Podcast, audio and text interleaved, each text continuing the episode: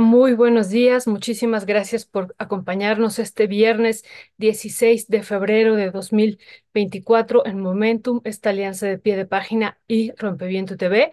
Pues hoy son los 28 años de la firma de los acuerdos de San Andrés y por supuesto también del incumplimiento de estos acuerdos de San Andrés que se firmaron entre el Ejército Zapatista de Liberación Nacional y el gobierno federal en San Andrés Larrainzar, San Andrés Acanchén de los Pobres, como así le decidieron llamar y así los zapatistas. Y bueno, pues estaremos hablando de este y de otros temas en la mesa. También estaremos discutiendo el tema de las candidaturas y esto que está recorriendo ahorita en todos los diarios a nivel nacional, la, la foto de Claudia Sheinbaum y de Xochitl Gálvez con el Papa en el Vaticano, eso también estaremos abordando.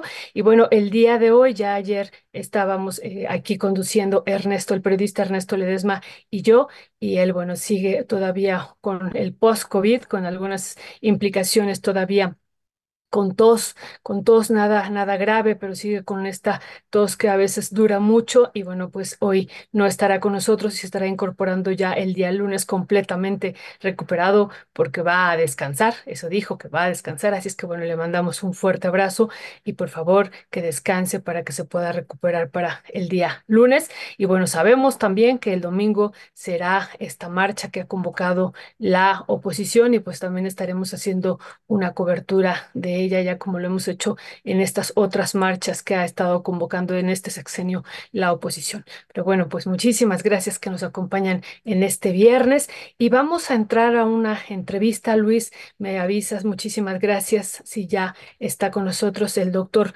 Fernando Buen Abad, que realmente le agradecemos. ¿Ya está con nosotros?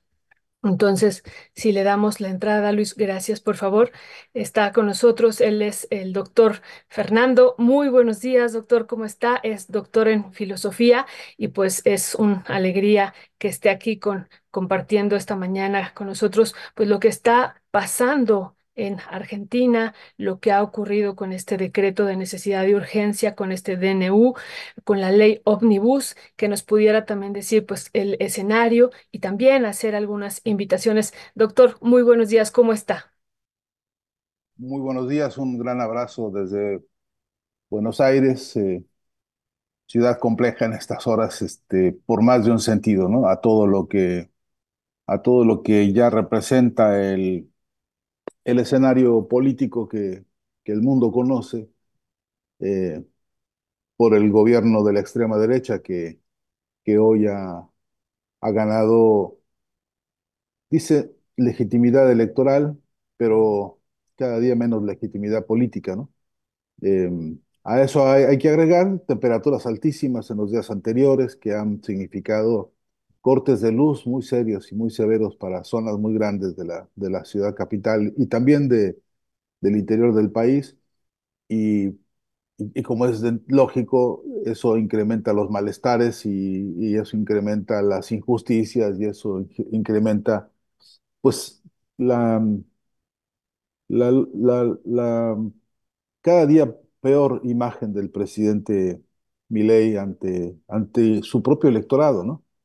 Eh, ni qué decir, de, por supuesto, de quienes no votaron por él, que ratifican la razón por la que no lo eligieron, pero también eh, testimonian y vemos todos los días eh, las propias expresiones de sus, de sus votantes a propósito de, un arrepentimiento profundo, porque las, con, las consecuencias que está sufriendo la población en términos de un proceso inflacionario absolutamente demencial y, y descontrolado, a eso eh, hay que añadir la propia actitud del presidente que, que no deja de insultar al pueblo en casi todas sus alocuciones, en casi todas sus intervenciones. Hay un desprecio enorme por, por, por, por la población.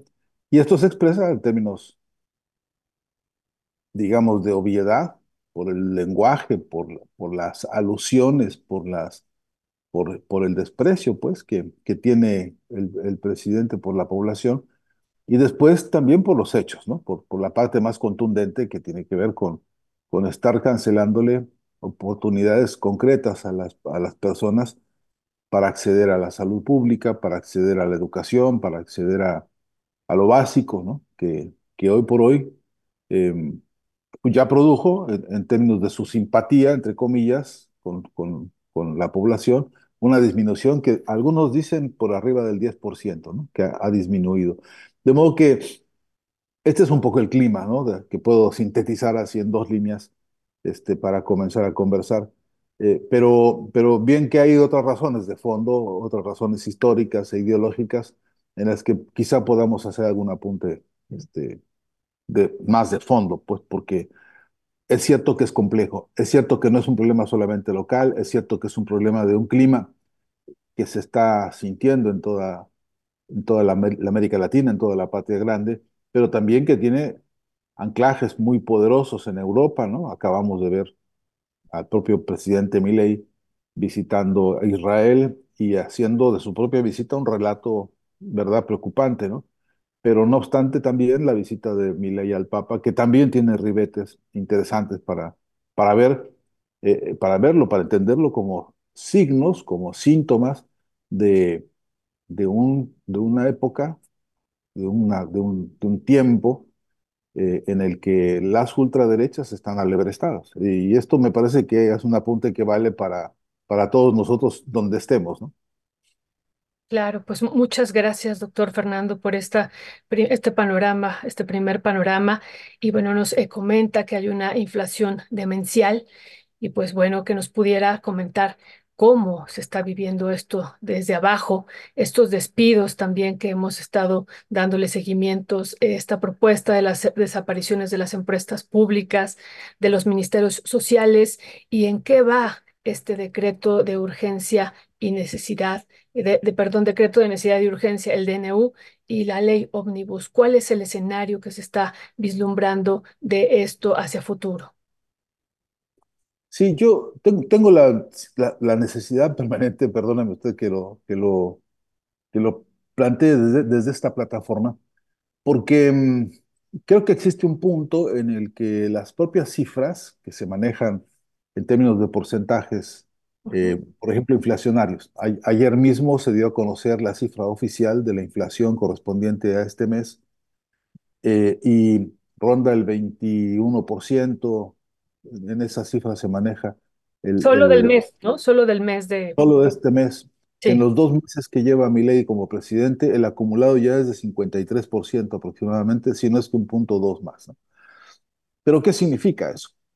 ¿Qué significa 52% en una planilla de costos, en una, en una hoja de cálculo en la que uno ve las referencias anteriores a los meses anteriores y lo que uno puede ver hoy, cómo se han disparado los costos de las gasolinas, los costos de los servicios de salud, los medicamentos que hoy por hoy son inalcanzables. Hay personas que necesitando comprar sus cajas de medicamentos, pues ahora compran nada más unas cuantas tabletas porque es lo que, para lo que les alcanza y ahí, y ahí, ahí se ve el escenario al que, al que me importa mucho referirme porque, porque creo que es urgente tener una visión humanista de esto.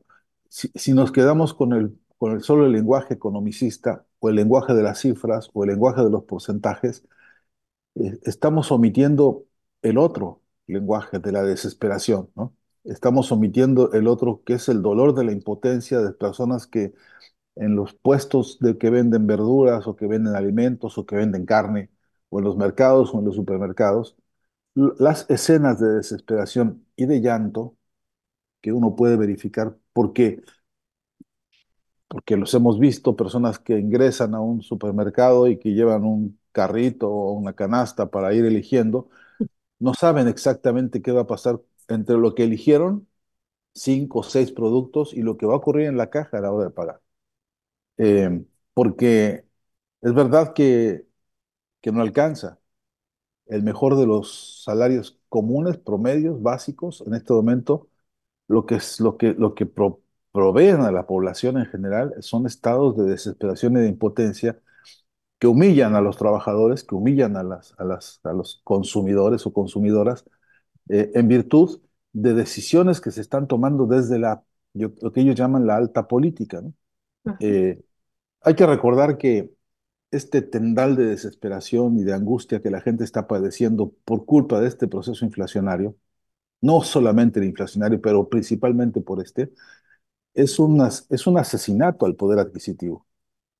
Yo no tengo empacho en decir que esto es un crimen de lesa humanidad, porque, porque está golpeando a las, a las personas mayores. Los más lastimados de esta situación son los jubilados, que no solamente no ven un incremento a sus pensiones, sino que ven un, un, un decrecimiento de su capacidad, de, de, su poder adquisitivo.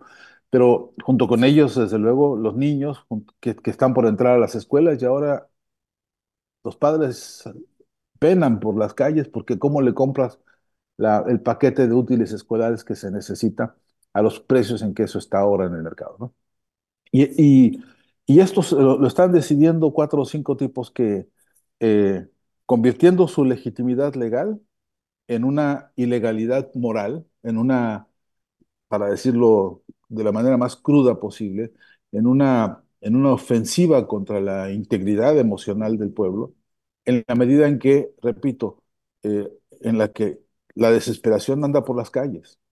Y, y, y, yo creo que no se puede ofrecer un panorama completo sobre la realidad de este pueblo, que además es uno de los más ricos de América Latina. ¿no? Hay que recordar siempre que este país es un, podría producir los alimentos que necesita toda la región, que este país produce en términos de, de agua, de, de carne, de, de verduras, etcétera, produce verdaderos volúmenes extraordinarios porque es tierra, tierra muy fértil, porque hay un potencial y una capacidad productiva muy grande. Y sin embargo, hoy por hoy, eh, eh, el nivel del porcentaje de la pobreza en Argentina está tocando ya el 60%, según algunas cifras que escuché hace apenas unas horas. Entonces, eh, estamos ante un escenario de aberraciones todo el tiempo. Aberraciones en términos concretos de la economía cruda y dura, como se conoce, este, eh, en, el debate capital-trabajo, en el debate del salario frente a la realidad de los costos, pero también en las aberraciones discursivas y narrativas que escuchamos todos los días, a todas horas, desde el presidente de la República, pasando por su vocero oficial, que verdad que Kafka, Kafka moriría de, envidia al ver la capacidad de distorsión, la capacidad de, de, falsificación de la realidad, la capacidad de construcción de engaños que hacen de las derrotas políticas eh, palabrerío triunfalista. El decreto de necesidad de urgencia que mi ley envió a la Cámara de Diputados eh, y una otra que se llama ley ómnibus, están, están, esta ley desde luego fue rechazada íntegramente. De hecho, tuvieron que regresarla para que volviera a comisiones a discutirse y veremos si hay tiempo para rediscutirla. Es una, es una derrota política muy fuerte al, al, al intento de mi ley de, de, disponer de un poder absoluto, incluso eh, eh, eclipsando el poder de la Cámara de Diputados, apropiándoselo incluso, eh, y después conserva la iniciativa de este decreto de necesidad y urgencia, que lo primero que que, que, ha demostrado, en términos de, de, de, su contenido y en términos de los debates que ha habido, es que no hay tal necesidad y no hay tal urgencia ante un prontuario de, de definiciones y de iniciativas que recorren las cosas más absolutamente absurdas. Le digo una que a mí me parece de las más delirantes, pero es una iniciativa de ley de un presidente uh -huh. que quieren, quieren legalizar la reventa de boletos en las entradas para los partidos de fútbol y que sea posible revenderla cuantas veces sea necesario según lo que ellos llaman el libre mercado, ¿no? Y entonces una pregunta que salta es cuál es la urgencia y la necesidad de esto, tomando en cuenta que hay otras que sí son necesidades y urgencias en términos del, del, nivel del desempleo, en términos de la pérdida del poder adquisitivo, en términos del abandono de la salud pública, en términos del abandono de la educación pública, en términos de la suspensión de toda la obra pública del país, es decir, quedaron congeladas la construcción de caminos, la construcción de drenajes y de provisiones de, de, de, de agua, quedaron frenados de una vez y por, por, por no sabemos cuánto tiempo, y eso significa una bofetada cruda y dura contra todos los trabajadores que dependen de esas actividades este, eh, de infraestructura, la, particularmente, ¿no?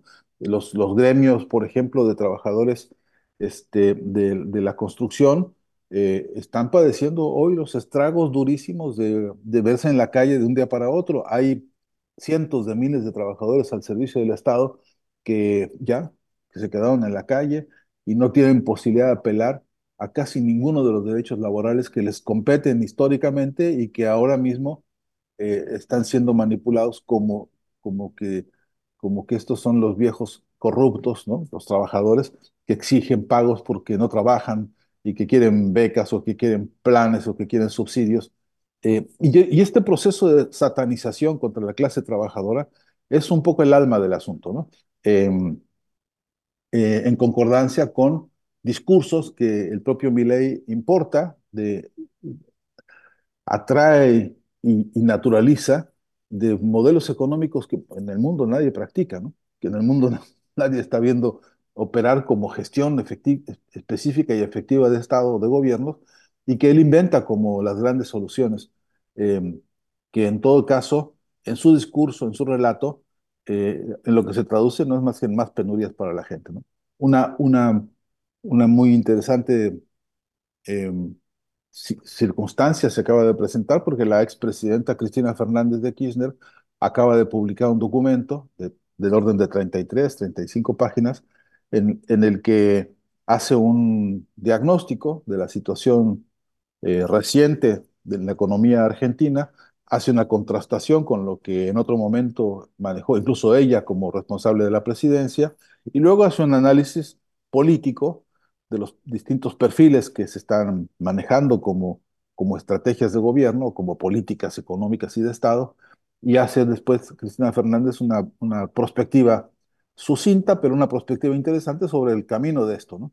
Y, y, advierte uno de los peligros enormes que en mi ley es un discurso triunfalista y es el discurso de la dolarización del país, ¿no? Este, esta, esta casi condena a muerte de la economía argentina, que sería convertir, eh, reconvertir la economía a una economía dolarizada en la que estaríamos repitiendo el, el desastre económico que ha significado para el pueblo ecuatoriano o para otros países, incluso en El Salvador, donde con el disfraz del bimonetarismo lo que se está creando es este desfalco ¿no? de, la, de, la, de, la, economía.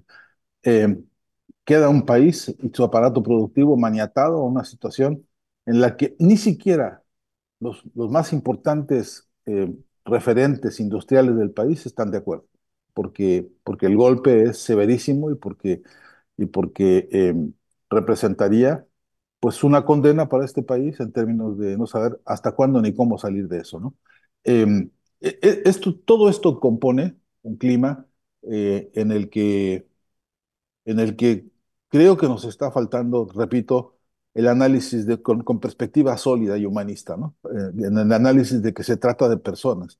Dice, dice Serrat en uno de sus magníficos poemas y canciones detrás está la gente detrás de todo este palabrerío, detrás de toda esta parafernalia de numereríos y de, y de, y de apariencias y de gesticulaciones y de, y de, y de histrionismos bobalicones, hay un pueblo que está cargando hoy por hoy una situación injusta, anómala, dolorosísima y que, y que, y que por otro lado debería todo servirnos como para, como para poner a revisión si lo que estamos viendo aquí es cómo resucita un pasado, el pasado de la dictadura argentina, con los mismos modelos económicos del menemismo y de la dictadura, o lo que estamos viendo es un proyecto de futuro en el que están concordando los más o menos 60 mil leyes que están sembrados en toda América Latina a, a esta hora. ¿no? Eh, este es un debate que nos debemos, me parece, en el ya bien corto plazo.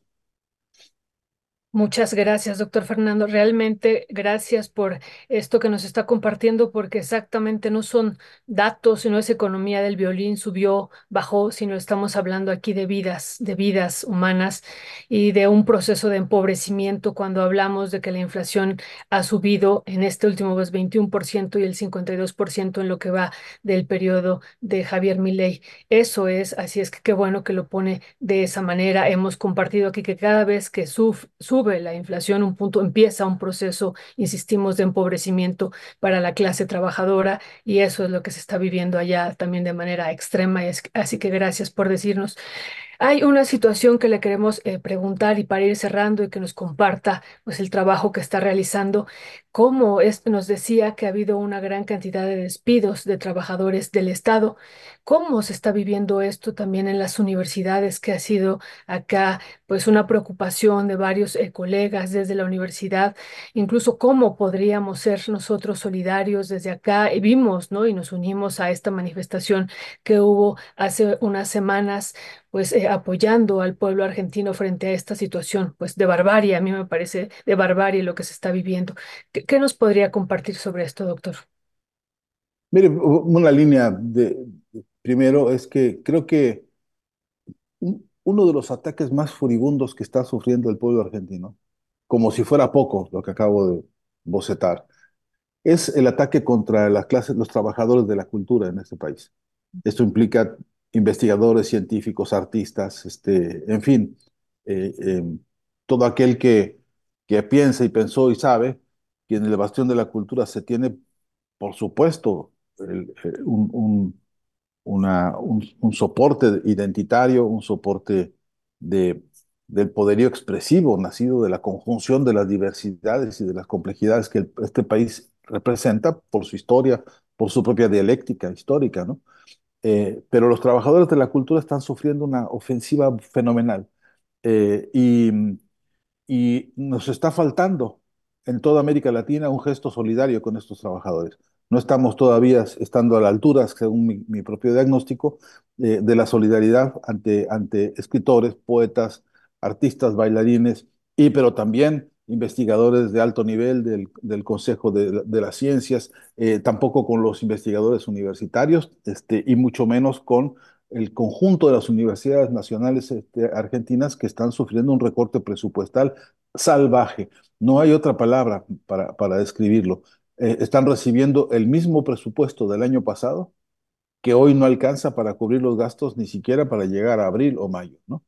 Eh, y, y esto ya está implicando forzar a las universidades a que, por un lado, se mercantilicen, esta es la idea de mi ley, que vaya a la universidad el que pueda pagar y se acabó, y que además este, eh, eh, se, se- reconfiguren los contenidos de las universidades para que efectivamente se hagan atractivas al mercado, ¿no? Entonces, la lógica de la ciencia de mercado, la lógica de las investigaciones para el mercado y la lógica de que el conocimiento se ponga en el sistema de compra-venta eh, eh, que, que al modelo este de- del salvajismo neoliberal este, le interesa a esta hora. Eh, y, y- y hay un movimiento, es cierto, de universidades y universitarios que están luchando en defensa de, de- las universidades, eh, pero también, desde luego, eh, hermanados con las demás luchas en defensa de la cultura y la educación este, en Argentina. Pero todavía insuficientemente organizado, todavía, todavía em, con, con un faltante duro que es no lograr corporizar el disgusto, no lograr cohesionar el malestar, pero sobre todo no lograr cohesionar el proyecto de acción, el programa de resistencia y de lucha que a esta hora está demandando el país. Y esto es un atraso al que hay que ponerle también atención, eh, porque, porque esta incapacidad de organización que está viviendo el país en casi todas las áreas, eh, ya tuvo una, tuvo una expresión muy importante, que fue efectivamente la manifestación que usted alude, y que por primera vez permitió reunirse a organizaciones políticas y de movimientos sociales que nunca se habían reunido en una plaza a protestar juntos. Esto ya ocurrió y abrió una puerta extraordinaria. Lo que pasa es que eso necesita repetirse y ensancharse. Eso necesita crecer con urgencia para que la, el clamor del reclamo, el clamor de la protesta, trascienda esto y se convierta en un plan de lucha. Esta es una bisagra muy importante que hoy está en el horno cocinándose en la Argentina. Y creo que es importantísima la, la solidaridad internacional a este respecto. Y creo que es muy importante que, que, que sepamos también compartir y convidar este, eh, otras experiencias, eh, aprender de esta. Vuelvo, vuelvo a esta dinámica casi de espiral, voy y vengo sobre esta reflexión porque, porque Aquí hay una preocupación en la que estoy trabajando permanentemente y es que nos surge a todos en toda América Latina, donde seamos conscientes de que hemos dado un pasito hacia adelante, donde tengamos alguna victoria construida por la lucha de nuestros pueblos, tenemos que fijar un punto de no retorno. Tenemos que anclar las, las, las grandes conquistas que sí han existido, así sean pequeñas, parciales, relativas, momentáneas, eh, eh, apenas un eslabón quizá de otras cosas próximas, pero esos pequeños avances son oro molido para, para la transformación de, de nuestro continente, para, la, para el enriquecimiento de las luchas y sus diversidades más complejas, eh, y necesitamos eso, convertir las luchas en, una, en, carne de resistencia y en carne de, eh, de, de, claridad política, repito, para no permitir retrocesos. Eh, lo que está pasando en Argentina es justamente el que no se logró con la construcción de puntos de no retorno y ahora hay retrocesos que incluso con, con, contra la voluntad y la claridad de los, más esclarecidos están ocurriendo porque se están regresando los márgenes a estadios que van décadas atrás, ¿no? Muchas décadas atrás. Entonces, eh, esta es una advertencia crucial para los procesos electorales en Venezuela pronto, para los procesos electorales en México pronto, para los procesos electorales que en el mundo entero, año récord, ¿no? De elecciones que tendremos, según se dice una y otra vez. Bueno, ¿cómo, cómo nos estamos poniendo en claro las tareas urgentes del muy corto plazo para fijar puntos de no retorno? Esto no, esto no se negocia, esto no se rinde, esto no se, se aquí no se cede, ¿no? Ante esto. Y y sí que, sí que es una agenda interesante y dura y profunda a la que creo que hay que darle espacio este, eh, permanentemente porque, porque quiero saber qué pasa si las, las grandes conquistas históricas del movimiento obrero argentino, que han sido muchas y muy valiosas, por un decreto de un presidente, se, retrocede, se, se, se, ciega, se frena, se ensordece, se enmudece, se asesina. Eh, y eso no tiene buen pronóstico en ningún sentido. Eso no tiene pronóstico de paz, ni de concordia, ni de desarrollo, ni de... Eso tiene solamente un proyecto de represión y de dolor y de, castigo y de sanción que nadie quiere para nuestros pueblos. Y, creo que nos, debe apurar a todos este, la, urgencia de que no nos gane el silencio, de que seamos capaces de eso, de construir un programa Un plan de lucha que sea continental, que no puede ser un asunto solo de los argentinos, ni solo de los mexicanos, ni solo de, Venezuela, y mucho menos solo de los cubanos, que también eh, están urgidos de que la solidaridad se renueve, se rehabilite, se refresque permanentemente. Entonces, eh, a mi entender, esa es la agenda urgente. Este es, el, el meollo de la agenda en la que creo que tenemos que trabajar ineludible e inexcusablemente. Pues recordando ahorita con sus palabras a Mercedes Sosa, si se calla el cantor, calla la vida, si es que no, no vamos a callar sobre esto, en verdad que está viviendo el pueblo argentino durísimo y qué bueno que nos dice y que nos recuerda, vamos a tener elecciones en una parte importante del mundo y vemos también el avance de la derecha y vemos lo que se está viviendo en este territorio que, insistimos, nos duele, con esta llegada de este presidente Milei, con estos planteamientos y que nos puede pasar, ya usted decía, como 60 Mileis a lo largo de todo el continente, nos puede pasar hacia futuro en varias Violeta, partes. Violeta, van a recrudecer las ofensivas de la derecha en todo el continente. No, no, no, no, podemos ser ingenuos, ni, ni, ni bobalicones, ni para no, para no tener clara la advertencia, que no es que, que la diga yo porque, porque soy un sabión. Los signos, los signos concretos de la realidad nos están imponiendo una lectura que, en la que necesitamos transparentar las apariencias. Detrás de los discursos que estamos viendo, Milei habla de luchar contra la casta, de ser un político nuevo, de odiar a la política rancia. Sin embargo, todo su gabinete, absolutamente todo el gabinete, son los más rancios, conservadores, que en otros gobiernos han venido haciendo los desastres que se hicieron y que hoy están eh, eh, gozando de una impudicia y de una impunidad eh, verdaderamente groseras y grotescas. Todas estas emboscadas discursivas, todas estas emboscadas de la construcción de una apariencia que un sector de la población compró, consume, se la traga completa y, y, y ahora está, repito, un, un sector en el momento del desengaño, en el momento de la desazón, pero en un momento en el que, en el que incluso, incluso la propia desesperación ya no nos alcanza. Ya, ya es insuficiente para, para encontrar la salida de esto, ¿no? Entonces, eh, sí que creo que, que, mm, que hay mucho por hacer, que es mucho el trabajo, pero, pero que nos surge puntualizar con la mayor claridad posible la agenda de un plan de lucha continental que incluye la batalla mediática, la batalla comunicacional, la, la guerrilla semiótica que nos surge construir y desde luego esclarecernos de qué cosa es eso. Y justo sobre eso, doctor Fernando, ¿nos puede compartir de estos dos seminarios, esta semiótica de las, de todas las cosas? Tenemos un videíto, si lo podemos poner, Leo, muchas gracias, y regresamos para que nos pueda compartir sobre este interesante seminario, el que está co- convocando a partir de todo esto que nos está contando.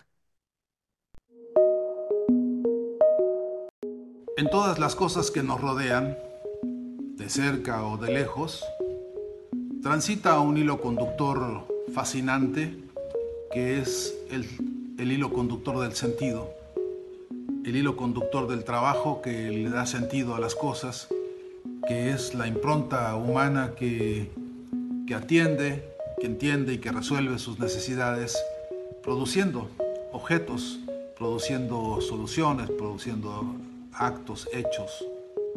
Y en ese conjunto de cosas, en ese conjunto de objetos y de sujetos y de objetividades y subjetividades, está desde luego una intencionalidad que comunica, que dice, que expresa algo de la humanidad, de su presente y de su futuro. Este curso es eso, una indagación sobre ese hilo conductor y una indagación sobre también hacia dónde se dirige ese hilo conductor en nuestro tiempo.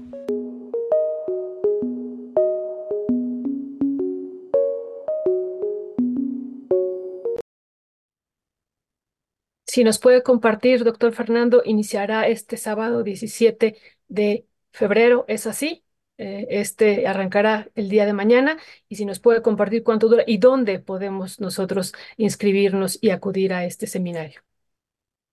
Bueno, mil gracias por, por, la, por la difusión de, de esta iniciativa. Eh, es eso, es un, es un seminario, es decir, un espacio para sembrar semillas, ¿no? De pensamiento, semillas de inquietud, de reflexión sobre este campo de trabajo y este campo de, también de lucha, que es eh, pues la, el análisis, la tra- transparentar lo que yo llamo la ciencia de las apariencias, la semiótica que sirve para entender qué hay detrás de las, de las cosas. Mi, mi, mi abuela siempre me decía, este, mi hijito, caras vemos, corazones no sabemos, ¿no? Este, el, el león no es como lo pintan, se dice, ¿no? Con, con mucha frecuencia. Bueno, este es, este es un trabajo de organización científica que permite ver entonces cómo es el león, ¿no? Cómo, cómo es esto que está detrás de las apariencias y con qué método podemos nosotros ayudarnos para comprender que todo produce sentido. En realidad, el color de nuestro vestuario, en realidad los modos en que hablamos, en realidad los objetos que consumimos, que nos rodean, los que fabricamos nosotros, pero también los que otros fabrican y que nosotros incorporamos a nuestra vida, todos están cargados de un sentido y o de varios incluso en simultáneo y a veces contradictorios. Y, y, lo que es verdad es que transcurren a veces las vidas enteras, nuestros, de nuestros parientes, de nuestros abuelos, etcétera, rodeados de una cantidad de objetos que están ahí y de los que nunca hicimos el trabajo de interpelarlos, ¿no? Eh, ¿Qué me está diciendo este objeto que yo compré? ¿Qué me está diciendo esta cosa que me regalaron y que tengo ahí y que todo me ha acompañado años y que me modela y que me moldea y que me dice y que me advierte cosas que a veces yo no estoy leyendo, o por lo menos conscientemente? Eh, y, y cuántas cosas también tienen que ver, cuántos fenómenos, cosas como objetos discursivos que nos envuelven y nos rodean y nos hacen ver y sentir que mm, no todas las intenciones son tan buenas, algo está pasando en los segundos o terceros planos de la realidad que yo veo, que yo escucho, que yo, que yo percibo, y, y, y no siempre logro, logro llegar a la médula de esto, ¿no? Este seminario es para eso. Eh, es un seminario que durará cuatro horas. eh, eh, gracias a ustedes que ponen ahí las, las- los, los- los datos para, para con- contactarse. Empezaremos mañana a las 10 de la mañana, hora de México, y, trabajaremos este, de, manera teórica y práctica sobre algunos ejemplos este, eh, que, hemos venido trabajando, algunas semióticas, precisamente en las que se puede demostrar que, por ejemplo, vimos durante décadas en México eh, una serie de televisión que era la ternura, ¿no? que era el entretenimiento para la infancia y no, no solamente durante treinta y tantos años que duró en pantalla El Chavo del Ocho. ¿no? Hicimos una semiótica para desmontar la carga de violencia que eso representa y ha representado históricamente y cómo fue posible que un espectáculo tan encargado de violencia se volviera el entretenimiento de los pueblos, ¿no? En todo el continente. E, es un ejemplo que yo le pongo ahora así al paso, solo para, para reiterar que el objetivo de este seminario es ese, ¿no?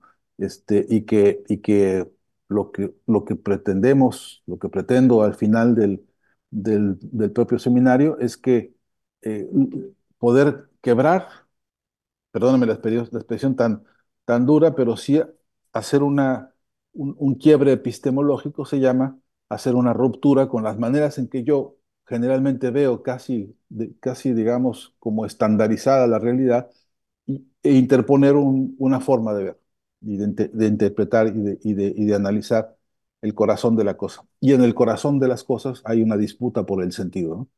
¿Qué sentido tiene? este objeto, este sujeto, esta relación, esta experiencia. La pregunta es fuerte, es dura, es profunda, es ¿qué sentido tiene?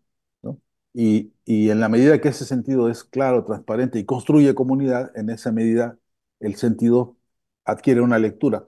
Pero también hay sentidos fabricados para todo lo contrario. Y hay que estar alerta. Sí hay, lo hemos dicho ya mil veces, pero me gustaría reiterarlo para cerrar, es que sí hay laboratorios de gente trabajando en la construcción del sinsentido que es que no tengamos capacidad de organizarnos, que perdamos nuestra capacidad de comunicación, que perdamos la capacidad de articular pensamiento con sentimiento y que en todo caso seamos simplemente esclavos contentos, ¿no? Esclavos sumisos, esclavos que aplauden y esclavos que creen que su esclavitud es la mejor herencia que tiene para sus hijos. Eso hay que meterlo a, consideración, discutirlo y, ver de lo que nos rodea, cuántas de las cosas que nos rodean a nosotros y a nuestros amigos y a nuestros familiares operan como máquinas de reproducción de un discurso eh, de, de, opresión y de esclavitud. Esa es la intención en esto que repito, es un seminario, ¿no? Es un sembrar semillas pues en este sembrar semillas, pues hay luz, hay luz frente a lo que se está viviendo también en Argentina. Realmente, pues estamos muy, muy agradecidos, doctor Fernando Buenabad, y estamos muy, muy atentos al, seminario el día de mañana e invitamos también a la, a la audiencia aquí de Momentum y lo estaremos compartiendo, pues este seminario que tendrá lugar de 10 a 14 horas hora del centro de México y ya ustedes vieron en, en pantalla los informes en el correo Buen Abad, Buen Abad eh, la, la, primera con B mayúscula, la A también en mayúscula, más info arroba gmail.com para que puedan pedir informes y se puedan poner en contacto también con el doctor para este interesante seminario. Pues muchísimas gracias, eh, doctor Fernando. Ya en otro momento, ahorita que usted iba platicando, pero ya en otro momento lo estaremos dando lata con todo esto que nos acaba de decir, yo siempre les digo a los estudiantes, cuidado del fetichismo de la mercancía, las cosas nos hechizan permanentemente y no podemos salir de esa. Y realmente esto que ustedes nos dicen, hay una fábrica de sentidos y, y además una fábrica que está construyendo también estas intenciones de sentidos. Así es que muchísimas gracias y estamos en comunicación en otro momento. Le mandamos un fuerte, fuerte abrazo y pues toda nuestra solidaridad para usted y para el pueblo argentino e, e, insistimos, estamos atentos a lo que siga ocurriendo en Argentina. Un abrazo y buen día, doctor Fernando. Un gran abrazo, hasta siempre. ¿eh? Hasta siempre. Gracias. Pues qué, qué cosas, qué escenario nos plantea el doctor Fernando Buenabad, un escenario duro, duro y qué bueno que él recuerda pues esta esto de la economía de la vida, eh, la economía desde abajo, que no son cifras únicamente, no es economía del violín, de subió, la inflación bajó, y que cada vez que sube, lo volvemos a decir, pues hay un proceso de empobrecimiento y eso es lo que está viviendo, pero de manera extrema el pueblo argentino. Y además, no solo eso, los despidos, ¿no? De los despidos que hace que la gente ya no tenga un salario y, y aumenta más la desesperación y el, el, empobrecimiento. Y de los jubilados, pues que ante este proceso de inflacionario muy, muy extremo, pues prácticamente es el segundo país en todo el mundo con la mayor inflación de todo el planeta. Y bueno, pues ante este escenario los jubilados pues ven detenido su poder, su salario, su poder adquisitivo empieza a bajar de una manera dramática. Pues bueno, vamos a entrar a la mesa, ya estábamos un poco dilatados, muy dilatados, ya están Jesús, eh, perdón, ya está Héctor Javier Sánchez con nosotros y nuestra querida Jesús Cervantes también con nosotros. Héctor y, y querida Jesús, ¿cómo están? Muy buenos días. ¿Qué tal? ¿Qué tal? Muy buenos días. ¿Cómo estás, Violeta? ¿Qué dices? Hola, Jesús pues aquí ahora, ahora sola, porque Ernesto ya nos hizo caso, Héctor ya empezó a descansar el día de ayer, pero bueno, no nos hacía caso y ya ves que lo regañamos públicamente hace ocho días, qué bueno que ya empezó a descansar, así es que, pues eh, gracias, gracias Héctor que tú nos estás acompañando hoy. Y Jesús, veo su cámara, pero no la veo a ella, yo creo que se estará incorporando, en, más bien está intentando incorporarse. Pues hay temas muy importantes eh, el día de hoy y no queremos dejar de, dejarlo pasar este día, este 16 de febrero. Jesús, a Jesús, muy buenos días, ¿cómo estás? Hola, ¿qué tal? Muy buenos días, Violeta, ¿cómo están? Bien, bien, por acá ya listas y listos esperándolos. Eh, disculpen la, la demora, no sé si escucharon la entrevista con el doctor Fernando Buenabad del escenario durísimo que se está viviendo en Argentina. Y bueno, pues esto que nos alerta que esto se puede vivir en toda América Latina y que la derecha pues está avanzando y va a avanzar, ¿no? Entonces ese es un escenario pues que nos está planteando y la propuesta de un curso, y así es que disculpen la demora, pero decíamos que hoy se cumplen 28 años de los acuerdos de San Andrés y si están de acuerdo con eso iniciamos. Eh, Héctor, pues tú, tú que has estado viviendo también de cerca esto, muy, muy de cerca, viviendo allá en Chiapas, ¿cuál sería tu primera valoración de estos 28 años de que no se han cumplido los acuerdos? El presidente ha mandado una iniciativa donde retoma parte de ellos. ¿Qué decir al respecto?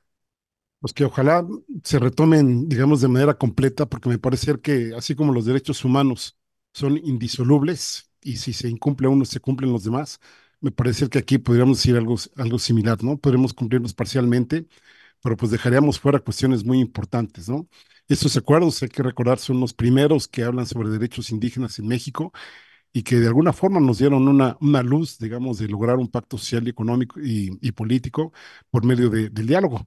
Sabemos que, pues, ahora sí que desde la llegada de los españoles, pues han sido pueblos marginados, excluidos, eh, pues ahora sí que con actos de genocidio, ¿no? Que hemos tenido. Recordemos que mm, a la llegada de los españoles se habla que en el área mesoamericana había alrededor de 500 eh, idiomas, por ejemplo, 500 pueblos, y ya en la época de Porfirio Díaz, pues ahí sí, había 105, y ahorita pues tenemos 68, y eso lo decimos cada que podemos, y varios, varios idiomas, varias lenguas están en, en peligro de desaparición por el número de hablantes.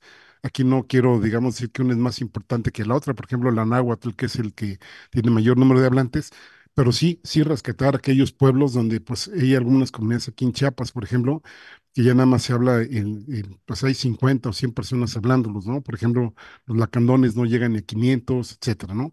Y la importancia de estos acuerdos es justamente el reconocimiento como parte de los pueblos originarios que son integrantes de la población mexicana, aún aun cuando México, digamos, ya había previamente ratificado el convenio 169 de la OIT, que recordemos por allá de, de, de 1991 llevaron a la aprobación de modificaciones al artículo cuarto constitucional, donde pues ya ahí se habla de que la nación mexicana tiene una composición pluricultural sustentada originalmente en sus pueblos indígenas y que la ley pues tiene que proteger, promover el desarrollo de sus lenguas, usos, costumbres, recursos, sus formas específicas de organización social pero pues nada, ¿no? Todo eso pareciera ser que es de palabra, meras declaraciones que no llevan, digamos, a, la praxis. Y recordemos que después del, del, alzamiento armado, en febrero del 95, pues el, el gobierno mexicano hace una transición, hace una transición de, precisamente con Ernesto Cedillo, que lanza una, una ofensiva militar para pues, descabezar el movimiento del EZLN.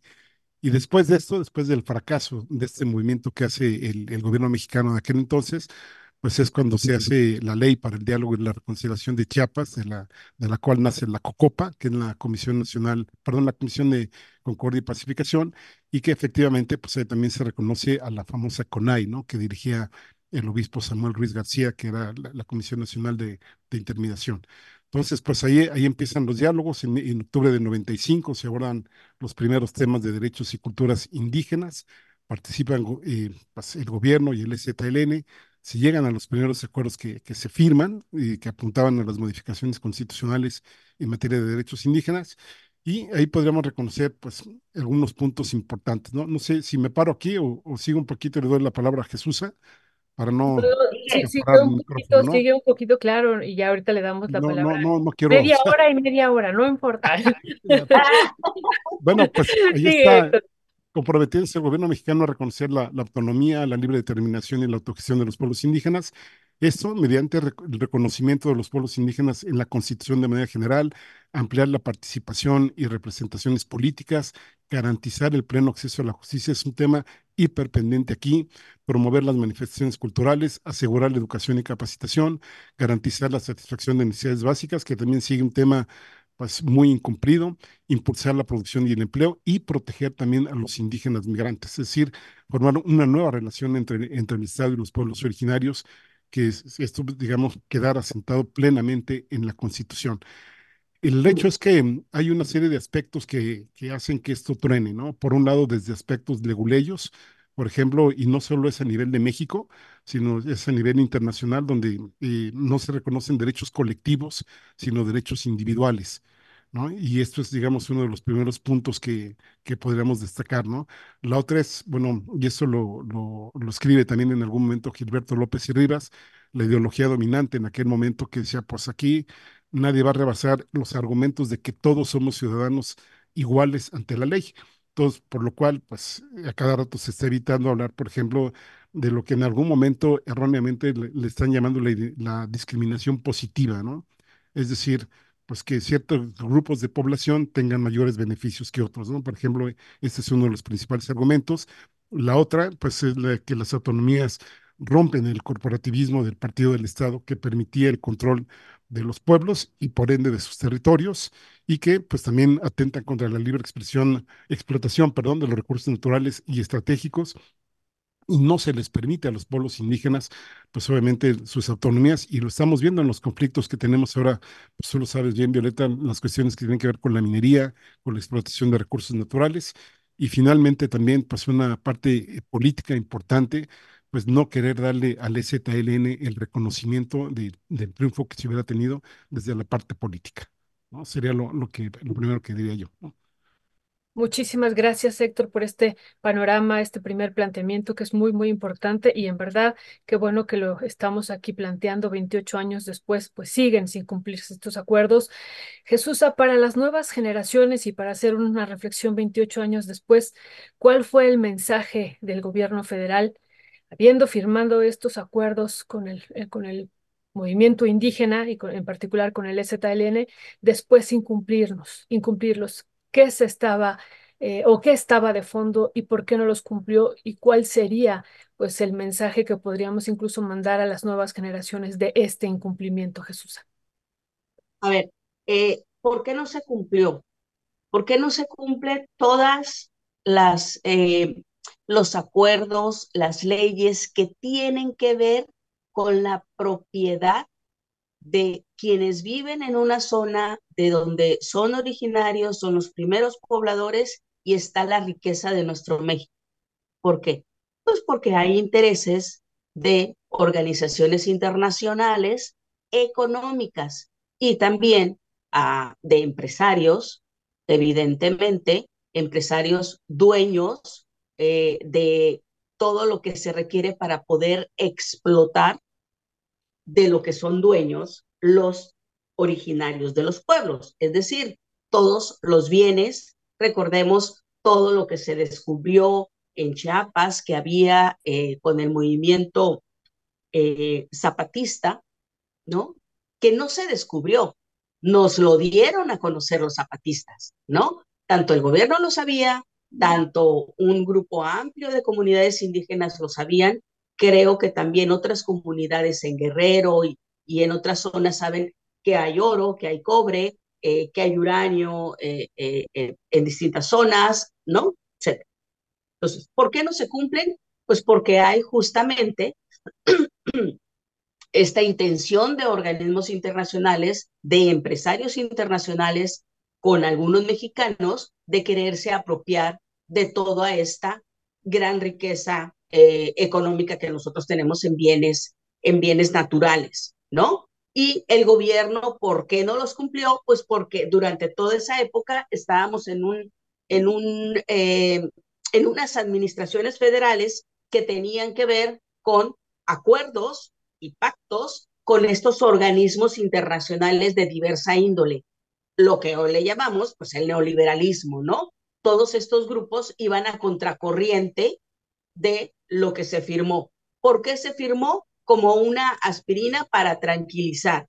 Recordemos todo el efecto que tuvo el ejército zapatista, el levantamiento entre los jóvenes de aquella época, ¿no?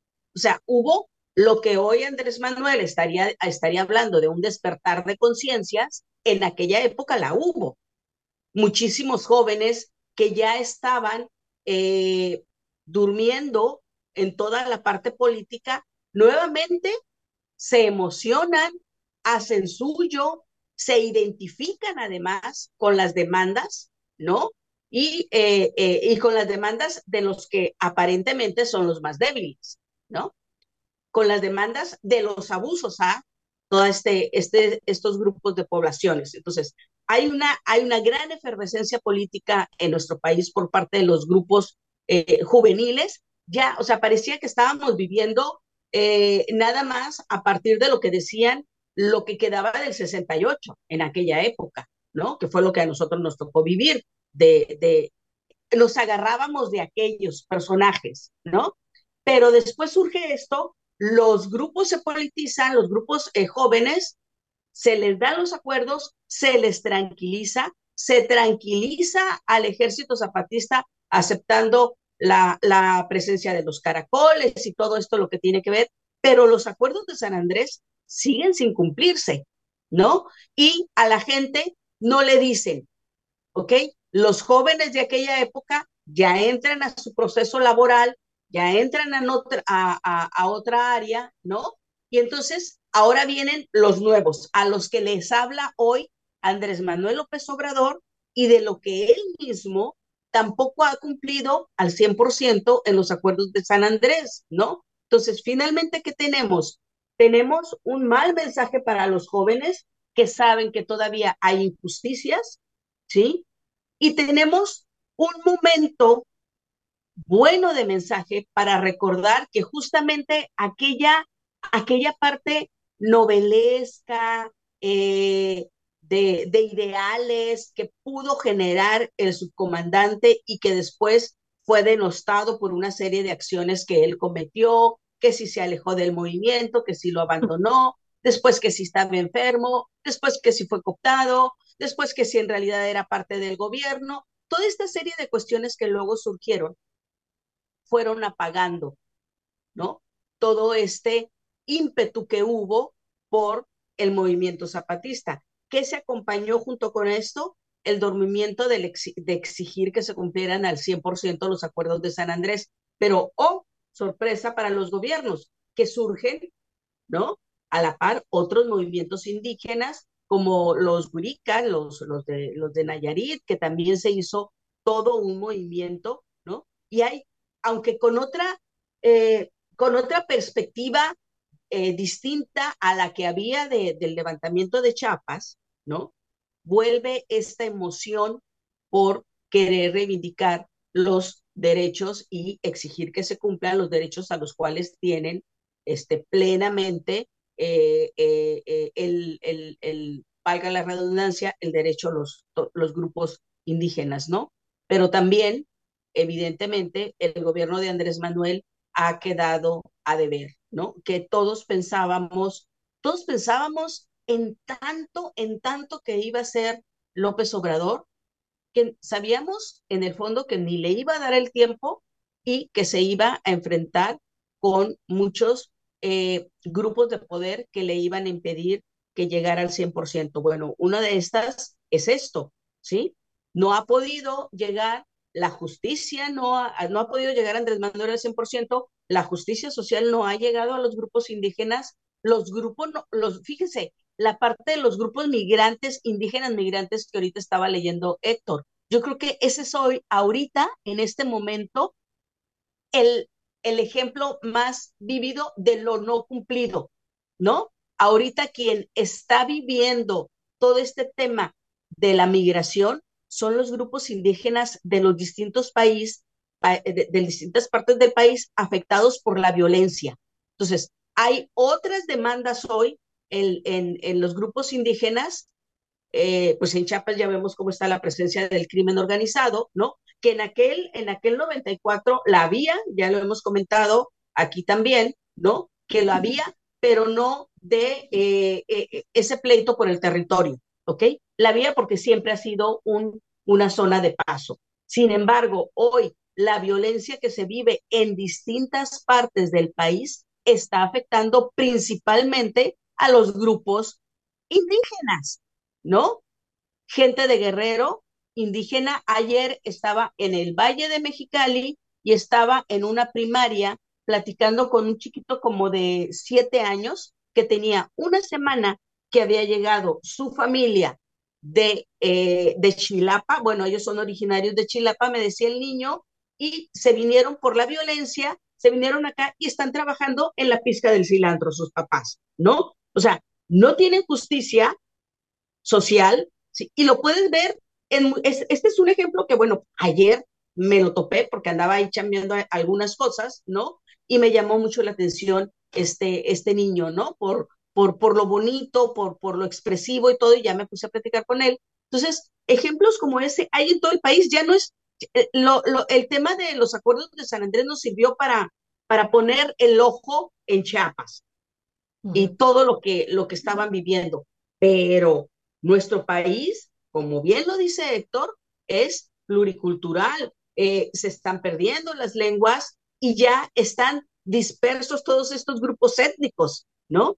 ¿Por qué? Porque no se les ha cumplido la parte de la justicia social y cada día se van enfrentando a nuevos y nuevos problemas como hoy la violencia. O sea, además de que no tienen trabajo, no tienen dinero, eh, este, no pueden producir, eh, eh, que sí, algunas partes se solucionaron, como por ejemplo los que producían café, ¿no? Se quitaron algunos coyotes, pero después regresaron pasando el tema de los acuerdos de San Andrés, regresaron estos coyotes disfrazados este, de, de, de caperucitas rojas, ¿no? O sea, todavía siguen ahí, pero a todo eso, súmenle hoy otros problemas que están enfrentando justamente estas comunidades que son parte de nosotros, ¿no? Que tendríamos que estar reivindicando siempre y luego que no han sabido, por ejemplo, los grupos de defensa de ellos, los que los están acompañando en su lucha, no han sabido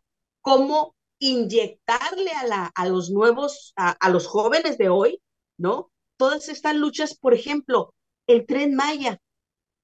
Es evidente que hay un daño, hay un daño ecológico, hay un daño a las zonas de ellos, ¿no? Sin embargo, el tren Maya avanza y va a avanzar. A lo mejor poco más lento, ¿no? A, a, apenas ayer hubo otro, otro amparo en otro tramo, ¿no? Que se suspende, pero una vez que el gobierno justifique, entonces se va a volver a seguir. Entonces, Andrés Manuel tampoco nos cumplió el 100% en eso. Evidentemente que no nos podía cumplir en todo, ¿sí? No nos podía cumplir, no es el superhombre. Ok, está bien, pero entonces, ¿qué significa hoy este reconocimiento? ¿Qué significa para los jóvenes esto no cumplimiento? Retomar o sea, que todavía hay muchísimas cosas, no con las mismas condiciones, sino con condiciones peores, ¿no? Con una realidad distinta que también les está afectando, pero aguas, los jóvenes tendrían que ver esto. Lo que antes les afectaba a, los, a, la, gente de las zonas indígenas, les afectaba nada más a ellos, ¿sí? Ahora bien nos está afectando a los que estamos en las ciudades. ¿Por qué? Porque nosotros vivimos de los recursos naturales que las comunidades indígenas defendían que nunca se les tomó en cuenta y que hoy ya se están acabando, ¿no? Y que hoy para extraer lo que hay utilizan cada vez más y más tecnología más violenta y con más afectación. Y vuelvo al ejemplo del tren Maya, que el tren Maya es benéfico para México en general, para la economía, sí. Que es bueno para eh, que se conozcan todas estas zonas, atraer más turismo, sí. ¿Qué tanto beneficia a las zonas indígenas o va a beneficiar? Eso todavía es lo que no sabemos. ¿Qué tanto se dañó la parte ecológica? Todavía no lo sabemos porque las consecuencias van a venir en el, en el ya tenemos un futuro casi casi inmediato. ¿Por qué? Porque ya hay un daño en muchas partes. Entonces, todo eso es lo que te engloba los acuerdos de San Andrés, ¿no? O sea, ya no estamos en el 94, el, en el levantamiento armado, armado, ya no estamos en el 95, que es cuando empiezan a, a, a reunirse, como bien nos, nos estaba ahorita recordando Héctor, ¿no? Es otra realidad, pero hoy cada vez está la realidad más dañada de lo que hubo en aquella época, que fue cuando el mundo volteó a ver a los indígenas mexicanos y los jóvenes mexicanos de aquella época, que éramos nosotros, ¿no? Volteamos a ver y luego nos dedicamos a otras cosas, ¿no? Ahora tocan, le toca a los nuevos activistas, por supuesto, ¿no? Eso es lo que tendría que decir. Gracias, Jesús. Sabía, pues, Héctor, que quería decir algo, pero antes, antes le quería hacer una pregunta, Héctor, para ir cerrando este tema y después pasar al otro, que también me parece muy importante. Pues el presidente se comprometió, y lo hemos dicho todos los años, ¿no? En, en el proyecto de Nación 2018-2024, cumplir los acuerdos de San Andrés. Así está de manera expresa. Y bueno, y esto, Héctor, pues viene, tiene antecedentes desde el Congreso Indígena de 1974. A mí me parece muy interesante lo que plantea Jesús. Las condiciones se han transformado, ahora se ha, pues está el crimen organizado, el despojo inmenso de los territorios, de los recursos naturales, como tú lo decías, entre ellos los minerales que desplazan mucha gente, muchos pueblos indígenas, ¿no, Héctor? Y además vinculado al crimen organizado.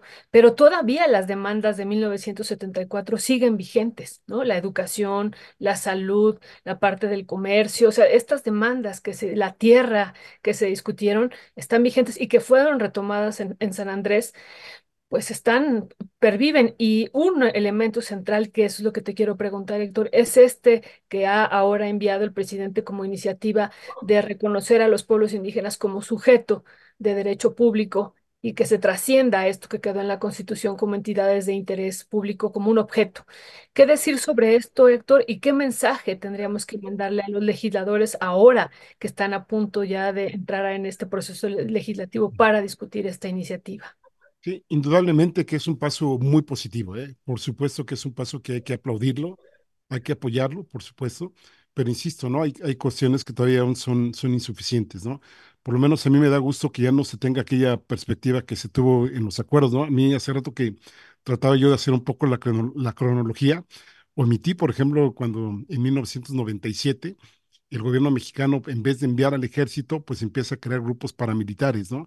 Que todavía hoy los estamos viendo y que seguramente, bueno, muchos de estos siguen armados aún y no nos extrañe que en algún momento pues hasta formen parte de los grupos delincuenciales que, que tienen ahí, ¿no?